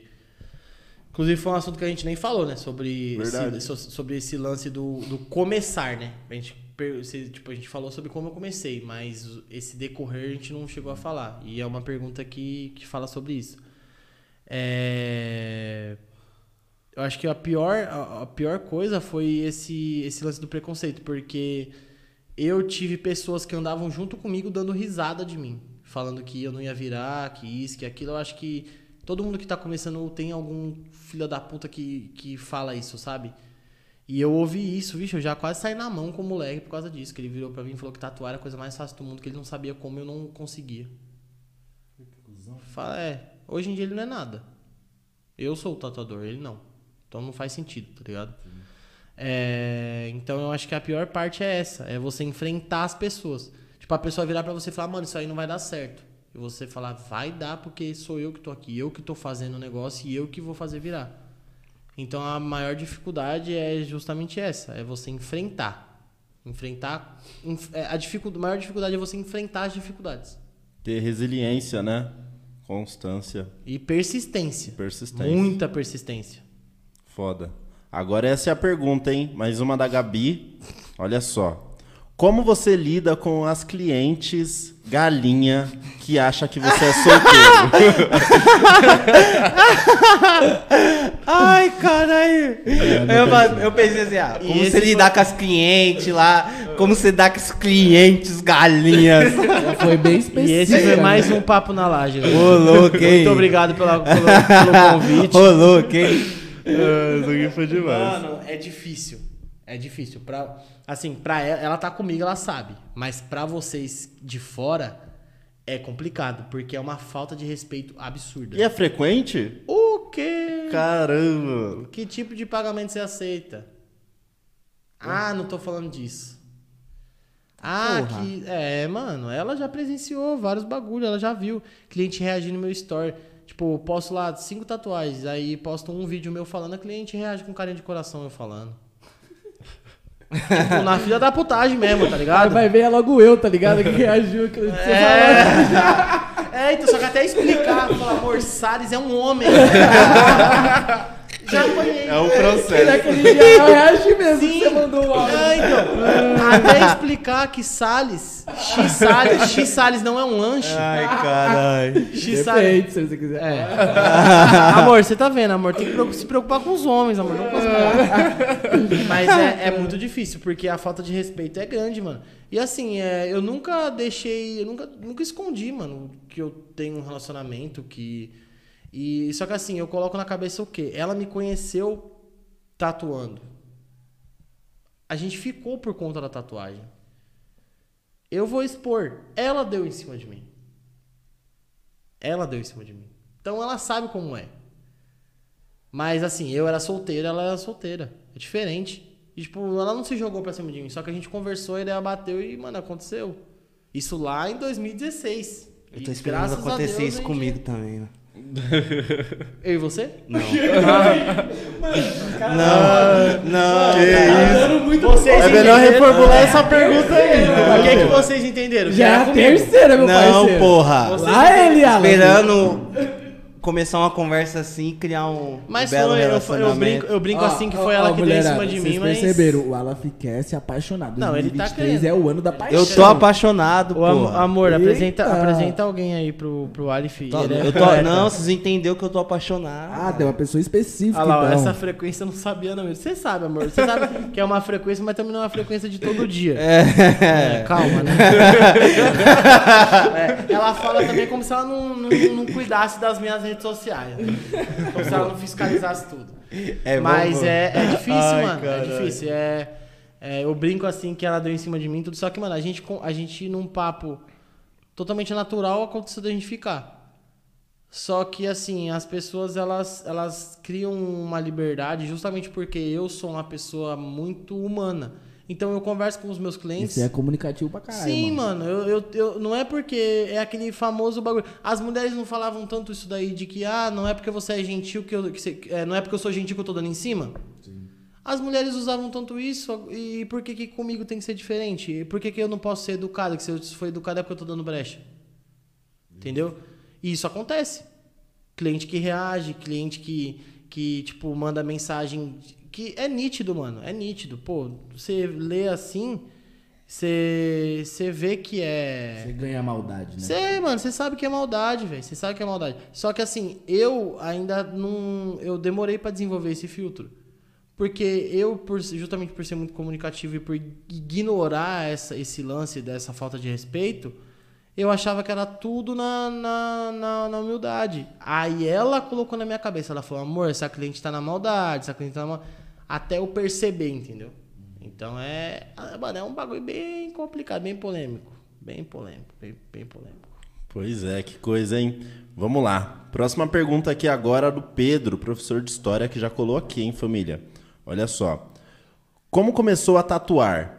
Tenho vontade também. Tô estudando agora que comprei um kit de iniciante. Ó, interessante. Da hora, da hora. Mete marcha. do curso. Pedro, seguinte. Curso 5 mil. www.hotmart.yuri.caldeirantatu. Tem mesmo ou você inventou agora? Não, acabei de inventar. Invento na hora. O pessoal já entrando lá pra ver. E o Não, fora que Pedro, vou, te dar, vou te dar uma dica de ouro. Vem fazer curso comigo. Você vai aprender com um ser humano de verdade. Eu não vou roubar seu dinheiro e quem sabe você não vai trabalhar na minha equipe. Isso é verdade. Toma. É a única coisa que eu tenho pra te falar. Não cai nesse conto do vigário aí, não, de, de que Hotmart, esses bagulho vai te ensinar a tatuar, mano. Que vai te- eu tô falando diretamente com você, Pedro. o que vai te ensinar a porra, tatuar é a prática. É a prática. É a prática e pra ter prática você precisa ter alguém por trás ali te orientando. Entendeu? Então, busque orientação e mentoria. Se você quiser, eu tô aqui, só me chamar. Aí, ó. É nóis. Vai ser uma honra. Pedrão. Fechou, é isso aí. Próxima pergunta aqui agora do One Book Guy. Você sabe quem é? Lógico que eu sei. One Book É Guy. o do Marcos, Ah, é o estagiário. o estagiário. Olha lá só a pergunta dele. Precisa postar mais, né? Mas deixa quieto. Deu logo uma multona. O? Alan dá dessas, Ao né, vivo, mano? o menino tá, várias cabuloso, né? em todo Do mundo. nada ele meteu essa. Vamos lá. Quais detalhes faz alguém ser considerado bom tatuador? Putz, Essa aqui é boa mesmo. é boa. O que faz você ser um bom tatuador, eu acho que é consistência no trabalho, entregar sempre o melhor, né? É, nunca regredir no, na qualidade de trabalho, então sempre tentar dar o seu melhor em todos os trabalhos. E eu acho que, mano, você não nunca tratar quem tá sentado na sua maca como um pedaço de pele. Nunca. Você sempre tem que entender que é outro ser humano que tá ali. Entendeu? Eu acho que isso é um ponto muito importante que as pessoas, os tatuadores, esquecem. É, ver um cliente entrando no estúdio e ver um cifrão, mano. E, e não tem que ser assim. Não tem que ser assim. Ele tem que ver, tipo, um ser humano que tá. Ele, se ele tá te procurando é porque ele te admira, porque ele gosta do seu trabalho. Então, por que, que você vai tratar ele como um pedaço de carne? Mano, e o bagulho que eu mais gosto de tatuar com você é que você troca uma ideia, mano. Sim. Sim, é. Você não é aqueles caras humanizado, que chega, né, pega, coloca o fone e... Foda-se, você Não, sente é. dor pra ir, eu fico aqui no Deixa eu marco 11 horas com o tio Yuri e nós começamos a tatuar é meio-dia de ficar conversando. Mas Sim, é, mano, é então, e resenha, assim, o velho. que eu acho mais da hora disso é que é uma coisa totalmente natural. Você, vocês chegam lá, vocês não chegam com um assunto na cabeça falando, hoje eu vou conversar sobre isso. Mano, não. minha tia foi lá uma vez tatuar com ele. Os dois parecia que se conheciam há mau tempo, falando do terreiro e não sei o que. Parecia que, tipo, caralho, mano, vocês Aquele conhecem que a mal gente falou sobre religião. Nossa, ele ficou mó mó cota. cota. Conhece mó Tinha terminado a tatuagem dele já mó cota. E nós tava lá conversando, ele deitado lá. É, mano. Parecia que é tava em foda. casa. É, então, mas é foda. Parecia que eu era psicólogo e ele era paciente. Sim. Inverteu o papel. Porque ele deitadão esticado e eu sentado lá. Não, conta mais. Então eu acho, que, eu acho que você tem que ser humano. Você tem que ser humano e lembrar que do outro lado é outro ser humano, velho. É, eu acho que esse é o ponto mais importante. Porque é, você vai ser reconhecido, claro, por um bom trabalho. Não adianta também ser só uma pessoa legal. Só que você ser um bom profissional, você, você consegue aprender a, ser, a, a entregar trabalhos ótimos, entendeu? Você aprende a melhorar suas técnicas. Agora, a ser um ser humano melhor, não dá pra aprender isso aí não, velho. Não dá pra aprender porque eu conheço gente que tentou e não deu certo. Não dá pra você aprender a ser uma pessoa boa.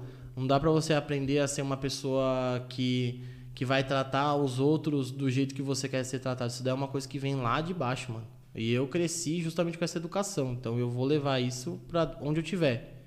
E como eu lido com o público, né? Nada mais justo do que aplicar isso daí. Então isso é um, acho que é o ponto crucial, porque o resto você aprende, velho. Isso daí não dá pra você aprender não, mano. Boa. Vamos lá. Próxima pergunta aqui da Milena Hipólito. Ela fa- falou o seguinte: Qual a maior dificuldade ou facilidade trabalhando como tatuador? Parcerias. Parcerias? Difícil Fac- É, porque o que, eu- o que eu. Acho que o que eu entendo aí de dificuldade e facilidade é hum, pra vida, né? Tipo, sei lá, deve ser coisas que a profissão tatuador te traz como benefício? É, talvez sim. Talvez sim, né? Foi isso que você entendeu? Foi. Então é isso. Então é isso. Então eu acho que se não foi isso, Milena, né? Milena. Você me desculpa. Você manda a pergunta de novo no Instagram deles e eles vão me repassar do jeito certo. se eu não entendi, eu sou. tô, tô, tô mal de interpretação. Ou o Confuso passou diferente. Ou ele leu errado. Eu tenho que defender ele, tá escrito isso mesmo. Não, então eu acho que. Lê pra mim de novo, só pra eu. Só Vamos pra lá. deixar essa dúvida. Ó, qual a maior dificuldade ou facilidade trabalhando como tatuador? É que ela colocou uma barra.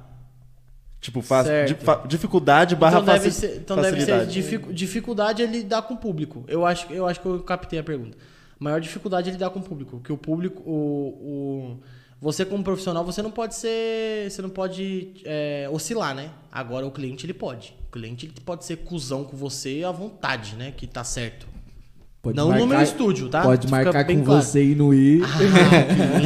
Acontece muito isso aí? Eu acho engraçado as multas que você Aconteceu, dá. aconteceu isso ontem. Eu- Pra você Caramba. ver como é. Nossa, mulher, frequente. mulher deixou quatro horas agendada comigo e não me respondeu no, no Insta até hoje. Mas Nunca não tem problema, não. Apareceu mais cinco, graças a Deus, então. Tá suave. Perde um, ganha cinco. É isso que É importa. isso. Então, eu acho que a maior dificuldade é lidar com o público, com a oscilação do ser humano, que é uma coisa muito difícil. E a maior facilidade, mano, é. Sei lá, eu acho que é poder criar os meus hábitos e a minha carreira do jeito que eu quiser. Sabe? Eu acho que como facilidade eu coloco isso daí, que é tipo, eu conseguir desenvolver a minha agenda, eu ter, eu conseguir fazer uma viagem. É Legal. claro, se eu não trabalhar eu não ganho, mas eu posso trabalhar uma semana para que eu não trabalhe três dias, entendeu? Então eu acho que a maior facilidade de trabalhar como isso é justamente a autonomia. Sim. É você criar, horário, é, né? liberdade. Hoje em dia eu tenho uma liberdade, mano. Hoje em dia eu tenho a liberdade. Se eu quiser, tipo, chegar, ó, sair daqui e falar assim, puta, amanhã eu quero tatuar só às 5 horas da tarde, eu vou fazer isso. Se o cliente vai entender ou não, é claro que é errado, né, fazer isso da noite pro dia. Mas se vamos supor, aparece um, sei lá, um compromisso e eu preciso ir, eu consigo, eu tenho essa liberdade de falar pro cliente. Então acho que essa é a facilidade, mano. É isso que, que é a parte boa. É ter essa liberdade tanto de tempo quanto até mesmo uma liberdade financeira que você cria com o tempo. né? Legal, eu, cur- eu curto essa ideia de liberdade, tanto financeira, É geográfica, eu acho super importante, importante. para nossa evolução. Inclusive, você acha que as viagens que você faz já é pré-programada ou você gosta de viajar quando você está se sentindo muito sobrecarregado? É um pouco dos dois. Eu tenho que me programar, né? É que é exatamente o que eu falei agora sobre o lance do tempo. Para eu não trabalhar três dias, eu tenho que trabalhar uma semana puxada. Então, querendo ou não, essa programação me gera um cansaço. Porque, vamos supor, agora eu fiquei cinco dias em Minas. Só que para eu ficar esses cinco dias em Minas, eu trabalhei dez. Puxadaço, sem, sabe? Sem descansar. Pra É. quê? Pra poder ficar cinco dias e aproveitar e não ter que ficar pensando de puta, mano, ó, vou comer uma batatinha aqui, não sei se eu vou conseguir pagar. Não, não pode, você não pode fazer isso. Isso não é liberdade. Isso daí você tá escravo do. Só, só é mais um escravo do trabalho. Sim, Entendeu? sim. Então isso é perigoso. Então, assim, você tem que, você tem que, tipo, saber dosar. Mas a maioria das vezes que eu fiz foi pra descansar, mano. Porque foram sempre. essa- é, algumas delas foram, né, por só descanso mesmo. E algumas foram por acontecidos. Igual quando eu fui pra Porto Seguro, que a minha noiva me deu de presente de aniversário, a gente tinha acabado de sofrer acidente com o carro. Então foi pra descarregar, sabe, mano? Tipo, cheguei lá, eu falei, meu, eu preciso extravasar nisso aqui. Eu vou beber até cair, vou entrar no mar, vou, mano. Entendeu? Então, assim, é, tem, tem um pouco dos dois. Eu acho que o cansaço é natural, né? Sim. É uma coisa natural. Isso é verdade. Próxima pergunta aqui do Raul Lunai. Já recusou algum trabalho? Essa é interessante. Hum, Não, Nem em lugares proibidos? não. Não, assim, eu já. É, deixa eu pensar. Não, nunca recusei porque. É o que eu, que eu falei do lance da limitação. Eu não sou uma pessoa limitada, então você pode me chamar pra fazer um pontinho no dedo. Eu vou te atender com a maior maes- maestria do mundo. Entendeu? Então eu não recuso porque aí eu vou, me, eu vou me enquadrar naquele tipo de tatuador que eu não quero ser. Que eu falei lá antes. Aquele tatuador que se limita. Sim. Então se eu recusar, aquela pessoa ela não vai voltar pra fazer o estilo que eu quero. Ela simplesmente não vai voltar. Entendeu? Então não, nunca recusei. Talvez fosse mais fácil você se aventurar e tentar fazer. Sim. Como aconteceu, tipo, do, desse lance do, da parte geek, né? Da parte colorida. Sim. Sim, é verdade. Porque assim, eu, eu. As que eu fiz foi porque eu postei. Só que aí, por exemplo, ele já me chamou pra fazer uma nesse estilo. E eu poderia ter recusado. Verdade. Próxima pergunta aqui do Caio. Ô, deixa eu fazer um adendo. Hum. Essa galera toda aqui que mandou pergunta trabalha lá comigo. Sério? Que da hora. Que da hora. Muito obrigado, galera. Valeu mesmo, rapaziada. Rita, Bianca. Que da hora, trabalha velho. lá comigo, eles deram uma moral. Nossa, Aí sim, hein? rapaziada. Agradece De verdade, mesmo. muito foda. Chupa aí, ó, meus amigos de merda. Ô, mas as- do jeito que vai ler logo as perguntas em inglês do seu parceiro aqui. Meu Deus do céu. Nossa, mano, tem mesmo. É, confuso que vai ler. Eu vou tentar. Tá difícil não. Eu quero ver eu entender. O problema não é nem ele tentar, o problema é eu entender. Ai, daí eu sei se eu vou entender, mas vamos que vamos. Pergunta aqui do Caio agora. O que fez você ter vontade de ser tatuador? Ganhar dinheiro. Toma. Capitalismo. É ao contrário do que você pensava que não dava dinheiro. É, não, brincadeira. O- eu, eu quis começar a tatuar, eu acho que pra me comunicar com as pessoas. Porque eu tive a experiência né, de começar o curso com ele, e aí o que mais me, me incentivou foi o movimento do estúdio. Aquela galera toda chegando e várias histórias loucas, e, mano, eu quero Várias fazer nome do meu namorado, eu quero, eu- sei lá, mano, é só história bizarra, tá ligado? então, é isso daí que me, me motivou, mano. Isso que falou, caralho, eu quero viver essa porra aí, mano. Eu quero ter essa, eu quero ter história pra contar, tá ligado? Da É hora. basicamente isso. Louco mesmo. Próxima pergunta aqui do Daniel. Também trabalha comigo. Aí sim, agradece mesmo, Daniel. Galera do Tamo junto. Peso. Você é louco. Qual parte do corpo é mais difícil de tatuar? Essa aqui até eu quero saber. É. Pescoço, mano. Pescoço? Pesco- Por, por quê? O Alif viu quando eu fiz essa daí dele. Eu... Dói pra caralho também. Qua- né? quantas vezes você me viu sentado? Nenhuma. Só em pé, girando. Caramba, Girando, parecia um hambúrguer na chapa e eu. Nossa, deve cansar O muito. Bob Esponja. Você é louco. É o pior lugar, porque não tem posição nem pra você nem pro cliente. E tem o lance da respiração, como é que funciona? Ah, mano, você diz o quê? Pra dor ou. Não, eu do- digo assim, às vezes você, você mexe aqui o Ah, sim. Ah, é, quando eu via que ele tava dando uma tripidada, eu tinha que parar pra ele respirar, que senão dava merda. Porque senão ele, ele puxa a respiração, isso pra qualquer lugar do corpo, viu? Caramba. A respiração parece que não, mas ela movimenta tudo no seu corpo. Principalmente quando você tá tensionado. Eu posso estar tatuando no seu pé lá. Se você puxar uma respiração muito ofegante, seu pé vai mexer. Contrai mesmo. Entendeu? Isso que é a Então, concentração. o pescoço é o pior lugar pra mim. Qualquer lado do pescoço. Qualquer lado. Vamos que vamos. Próxima pergunta aqui da Ju Paz. Juliana também trabalha comigo. Aí sim, Juliana hein? Paz, a atriz lá. Caramba, tamo falando. Vamos lá. Quais as consequências de usar a pomada anestésica para a sessão de tatu? então, aí, né? tem aquilo. Depois, Juliana Paz, famosa. Você dá uma olhada no que eu falei um pouco antes, mas eu vou resumir. É, não é só a consequência. É, é- na verdade, não é a consequência de usar a pomada, é a consequência de usar a pomada errada. Então, depois eu vou só resumir. É, a pomada que eles vendem aí ela é uma pomada muito tóxica, então ela acaba mais atrapalhando do que ajudando e trazendo mais.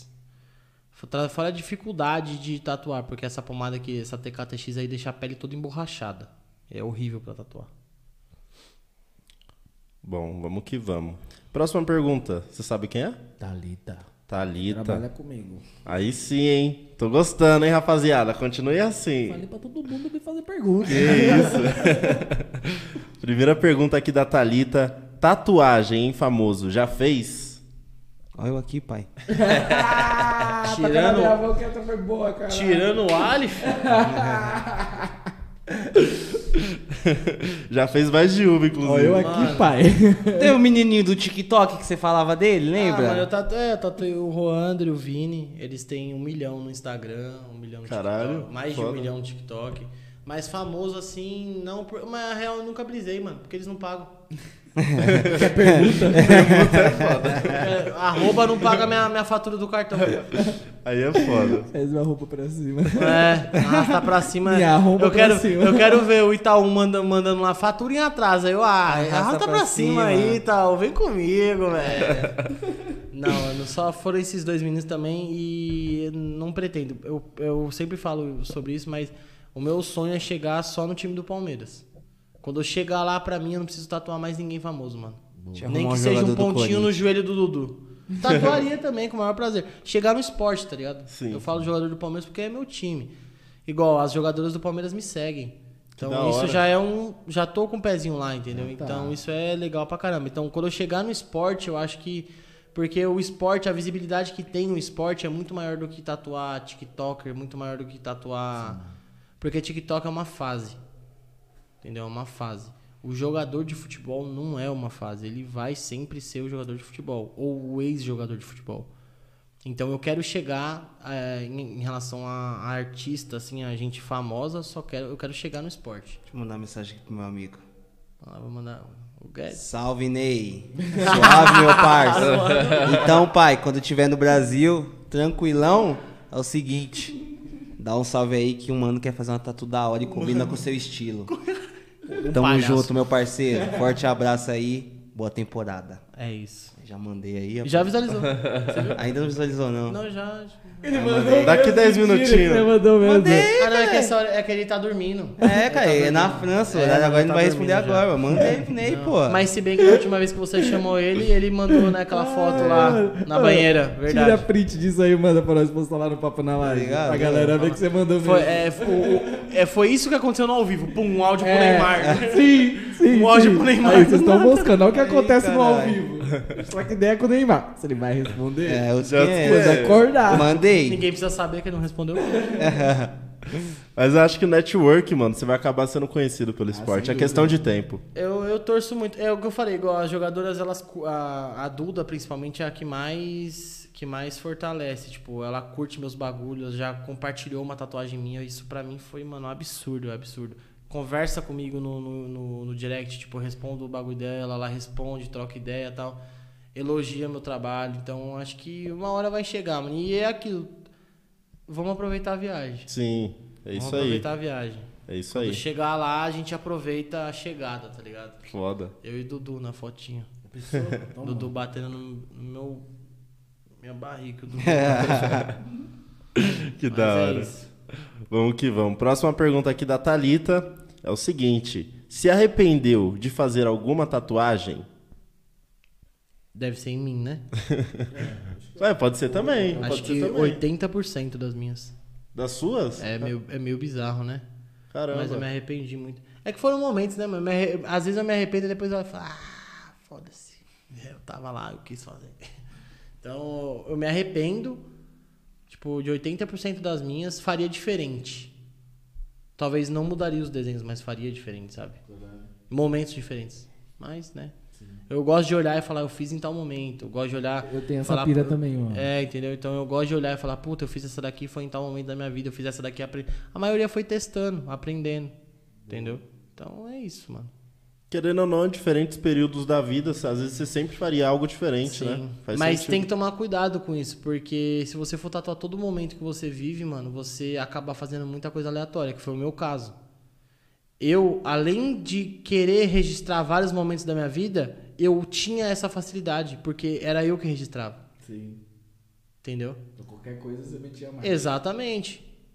Então, assim, tipo, dava vontade, acordava, pum, ia fazer uma tatuagem. Essa minha, esse, esse urso aqui, eu tinha um leão bosta que um amigo meu fez. Eu um dia tava, tava eu e a Gabi lá e falei, amor, vou faz- vou fazer um projeto que vou cobrir minha coxa. Ela, vamos, vou montar o roche. Descemos, pedimos umas bud. E taca ali, mano. Fiquei três horas lá tatuando, né? Tomando bud, fumando narguilha. Do nada. Do nada. E pra tatuar você mesmo nessa posição. Ah, é muito suave, nada. Aqui, ó, tranquilão. Devia ter trago minha maquininha, fazer uma tatuagem ao vivo aqui. Nossa, Porra, deveria ter mesmo. Eu pensei nisso, mas. Eita porra. Caralho. Ai, cara. Da próxima que você vir. Dá, porque o episódio duas horas, duas horas ele termina. Nossa, é. Tô conversando falando então. Acabou, acabou a tatuagem, mas não acabou o episódio. Ai, que da Eu hora. faria agora. Quanto tempo- Bagulho quanto louco, ia fazer na tá? mão aqui agora, na mão. tá? Mano, boa pergunta, deixa eu ver. Duas horas e quarenta. Você Cara. fala, hein, mano? Caralho, foi um papo, mas tá, foi um pa- tá sendo um papo bem gostoso, muito foda. Falo muito. Próxima. Gostosinho? Tá gostosinho, tá gostosinho. Assim que eu Você gosto. Presta atenção que você fala com a camisa do Tá- Corinthians aí, Amor, você tá acordado. Tá É, tá suave, Vai estar igual o próximo jogo, gostosinho, o gostosinho. Alves. Mano, o dá multa em todo mundo, né, mano? Isso vai tá doido. Eu- Fiscal de postura. Gabi, você tá aí ainda? Minha vida. Tá acompanhando aí? Falou que ia ficar comigo até o final, hein? Tô confuso. Pula algumas confusas. É, Não, não pula não, Não, pula assim não. não, ó. Pergunta Ó, pra caralho, Não, na doido. próxima, mas não, não, não, calma, calma. Vamos conversar aqui. Na próxima, mano, nós tem que selecionar isso. Eu tenho que... Desde a hora que você tá valendo, eu fui contar quantos faltavam, faltavam umas 20, viado. Caramba, teve bastante pergunta então. Pra cara, graças a Deus. Pô, Continue legal. mandando. Mas, mano, tem coisa que ele respondeu durante o Sim. episódio. Se você quiser ver, você já viu. Ô, velho, ó, Não precisa ser tão grosso. Não, mano, que aí pergunta pra caralho, velho. Se alterou, velho. Ainda mais o interessante. O, pa- o papo, o, papo é seu, o papo é seu, mas não precisa. mano. Mano, é muito. Tem que ir nas interessantes, as polêmicas. Ô, Julima, é isso? Tá. O Julima. O Esse que é Julima. o problema. A inglês, ele mandou outra em português também. Não, É, mano, li ele- inglês. Ó, Nossa, inglês. Vamos lá, vamos ver. What is it like to work with something you love? Boa. Traduz, Alan. Agora é difícil traduzir. Eu acho que ele falou o quê? Deixa eu, peraí. Qual que leu essa daqui? O que que você mais Não, gosta? Não, Essa deixa aí- eles, essa deixa aí é eles, que outra. eles estão treinando. Essa aí é Eles outra. estão treinando. Caramba, tem um mas- Ô, Júnior, aí, que que... Deixa eles, que eles estão treinando. Vai, tio, você tem que responder. Perguntou pra você.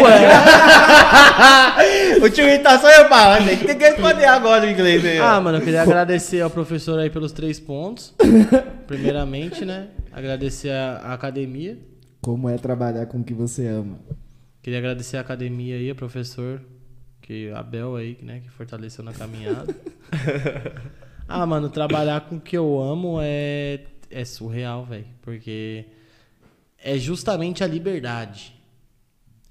É aquele bagulho de que fala assim, ah, você trabalhar com você ama deixa de ser trabalho. Isso é mentira, porque isso se torna mais trabalho ainda. Então, é... Mas é, mano, é muito bom porque você você faz tudo do seu jeito, né? Você não tem ninguém a quem reportar. Se você quer, você quer. Se você não quer, você não quer. Se você quer pintar uma parede, você pinta. Se você quer tirar essa parede, você tira. Então, assim, é uma parada que você vive justamente pra você e por você ali. É claro que aquilo, você. né? É claro que a gente fala isso, mas a gente pensa muito nos clientes, né? Só que é muito é muito por você, mano. Você faz o negócio ali e assim, você tem que dar o seu máximo, porque você sabe que se, se você não fizer, ninguém vai fazer por você. Então trabalhar com que com que você gosta é um bagulho muito bom, mano. É muito gratificante saber que eu posso viver de uma parada que precisa tipo unicamente de mim. Tá ligado? Só precisa de mim. E é isso. Uma outra pergunta aqui, ó, do Raul Marson. Tem que ir para as perguntas interessantes. Essa pergunta não podia faltar, que eu tenho certeza que ele conhece quem é esse cara. Deus do céu. Quem é seu sobrinho preferido? É lógico que é ele, né? Ele sabe que. Aí, ele, ó. ele mandou pra mim quando eu tava vindo, a hora que eu postei ele, cuidado com o que você vai responder. Cadê? Deixa eu ver se tá aqui, ó. Não é... Deixa eu ver. Cadê? Nossa, tem muita coisa, velho. Olha lá, ó. Raul Marson. Toma cuidado com, com suas respostas, hein? Tá vendo? É. Ó, uma é pergunta meu, muito meu boa. sobrinho de coração. Lê em inglês, ah. Vou ler em inglês também, mas deixa eu fazer aqui uma muito boa. O, tio, o bagulho do tio Yuri começou por causa dele. É? Ele originou o tio Yuri. Ah, faz sentido dela, é o sobrinho. Ele não é meu sobrinho. Não é não? Oxi, caralho, como assim? Ele Eu não é achei meu que sobrinho. era. É, é de consideração, mano. É tipo de coração mesmo. É um moleque que, mano, eu tenho, tenho muito orgulho e amo de paixão. Que da hora. E aí ele, quando ele queria as coisas, ele chegava pra mim e falava, tio Yuri. Aí eu comecei a. eu falava nessa moleza, mano. Ele é safado. tio Yuri, me leva pra tal lugar. Aí ficou, Travou no mano. seu coração. Ficou. Aí ficou. Aí eu comecei a postar no Insta. Tipo, eu ia postar e falar, mano, ó. Vocês têm que parar de falar assim com o tio Yuri, não sei o que lá. Mano, aí pegou. Aí pegou. E hoje em dia, velho, eu, eu juro pra você, eu recebo tanto orçamento. Com o tio, Tio Yuri. Yuri, quanto que você cobra? é mó da hora, mano. Esse- cê- mas você entendeu? Me fala que estúdio de tatuagem você vai ter isso, velho. Vai ter um tio. Você vai ter um tio. Você, chega lá, pra, você chega lá pra, pra conhecer o tatuador e sai de lá com um tio. Já pensou? Olha lá. Porra, mano. não- Eu nem sabia que minha irmã teve tanto filho assim. Foda aí. Ó, aqui, ó, pergunta do seu amigo de Nova York. Love you, my friend. Do you like love me? Obviamente. Obviamente. Esse, esse é meu. Bicho, ficou nervoso. Esse, esse, esse é meu, meu amigo. A gente se conhece há poucos 25 anos. Nossa, uma vida, velho. Uma vida inteira. Tem foto, tem foto no meu aniversário de um ano, ele do lado. Caralho, que da hora, velho. Olha lá, claro, tô fazendo um jantinho pra você. Isso é um relacionamento. Eu Ó. vou apanhar? Vou, Vou. ainda vou por conta de alguma Por conta daquela outra parada lá das mulheres lá. Mas ela tá fazendo janta, talvez. Talvez. Não tenha Talvez. sal, talvez tenha sal demais, talvez tenha pimenta onde não deva ter. Beleza, mas ela tá lá fazendo. Linda, te amo. Coisa Aqui, linda. ó, última pergunta, uma pergunta muito interessante da Amanda. Como funciona o processo de cobertura de tatuagem? Dá trabalho? Porra, é, é o Pra que finalizar, mais uma dá- pergunta foda. É o que mais dá trabalho na tatuagem. Porque é, o estudo do- pra você fazer uma cobertura é absurdo, não é só tacar o desenho lá. É muito, muito. Você muito mesmo difícil. falou pra faz- cober- fazer outra em cima dessa, você tem que pintar aqui de branco. Você falou É, pra eu- dar uma. hoje em dia. Desculpa. Aí, ó, se fosse o. Se, se, É. não, nem- Manda- Desculpa eu que pergunto, que se o menino ali, ó, 60 perguntas, você ia ficar aqui até meia-noite. Mas eu não me importo. Não, ó, você tá cansado, eu Sabe entendo você. Porque quando- Eu, eu- eu quando- peço desculpa por quando- ele, porque se a- não, pai. Deixa eu falar. Você fica muito Deixa bravo do nada, Quando a velho. companhia, quando a companhia é boa, rápido. quando a companhia é boa, não importa o tempo que a gente vai ficar, tá bom? Ah, Que o menino ali é 60 believe I can perguntas aqui. Olha lá, ó. acabei, de receber no WhatsApp aqui, ó. Olha lá, ó. Manda um abraço, tio Yuri. Um abraço, Robson. E feliz aniversário, viu? Que eu te mandei um puta feliz aniversário no WhatsApp aí, ô seu puto, e você não me respondeu. É aniversário dele hoje? Não, foi aniversário dele dia primeiro.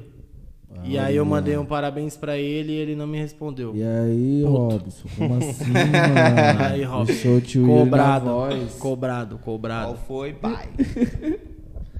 É, mas então, o processo de cobertura é o mais difícil de tatu, mano. Porque hoje eu aprendi esse lance do clareamento.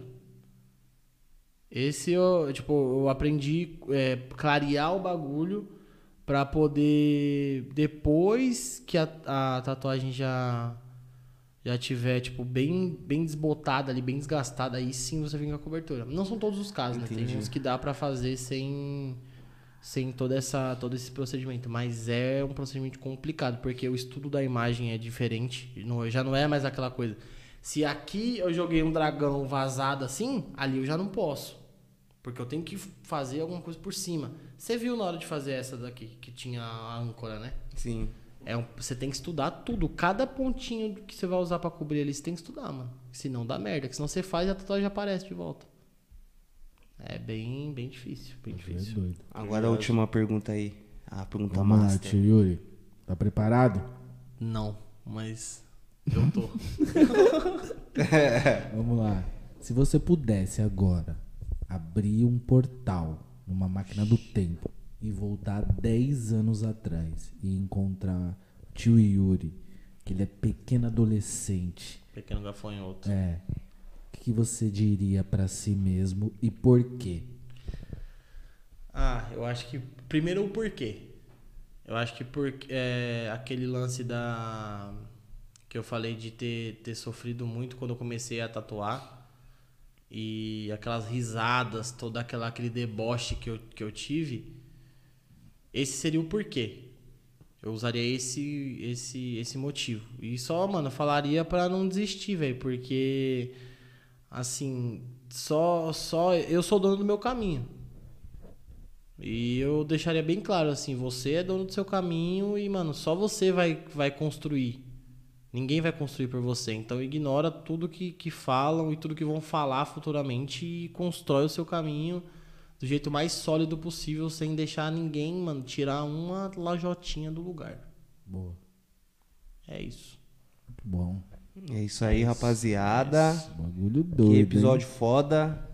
Quer falar alguma coisa? Pode falar agora. Começa Pode começar. Não, pode falar. Pode, começar, tem Cê- Então tá, eu começo. Caramba, Vamos lá. então- Tio Yuri, cara, foi uma honra tê-lo aqui conosco hoje.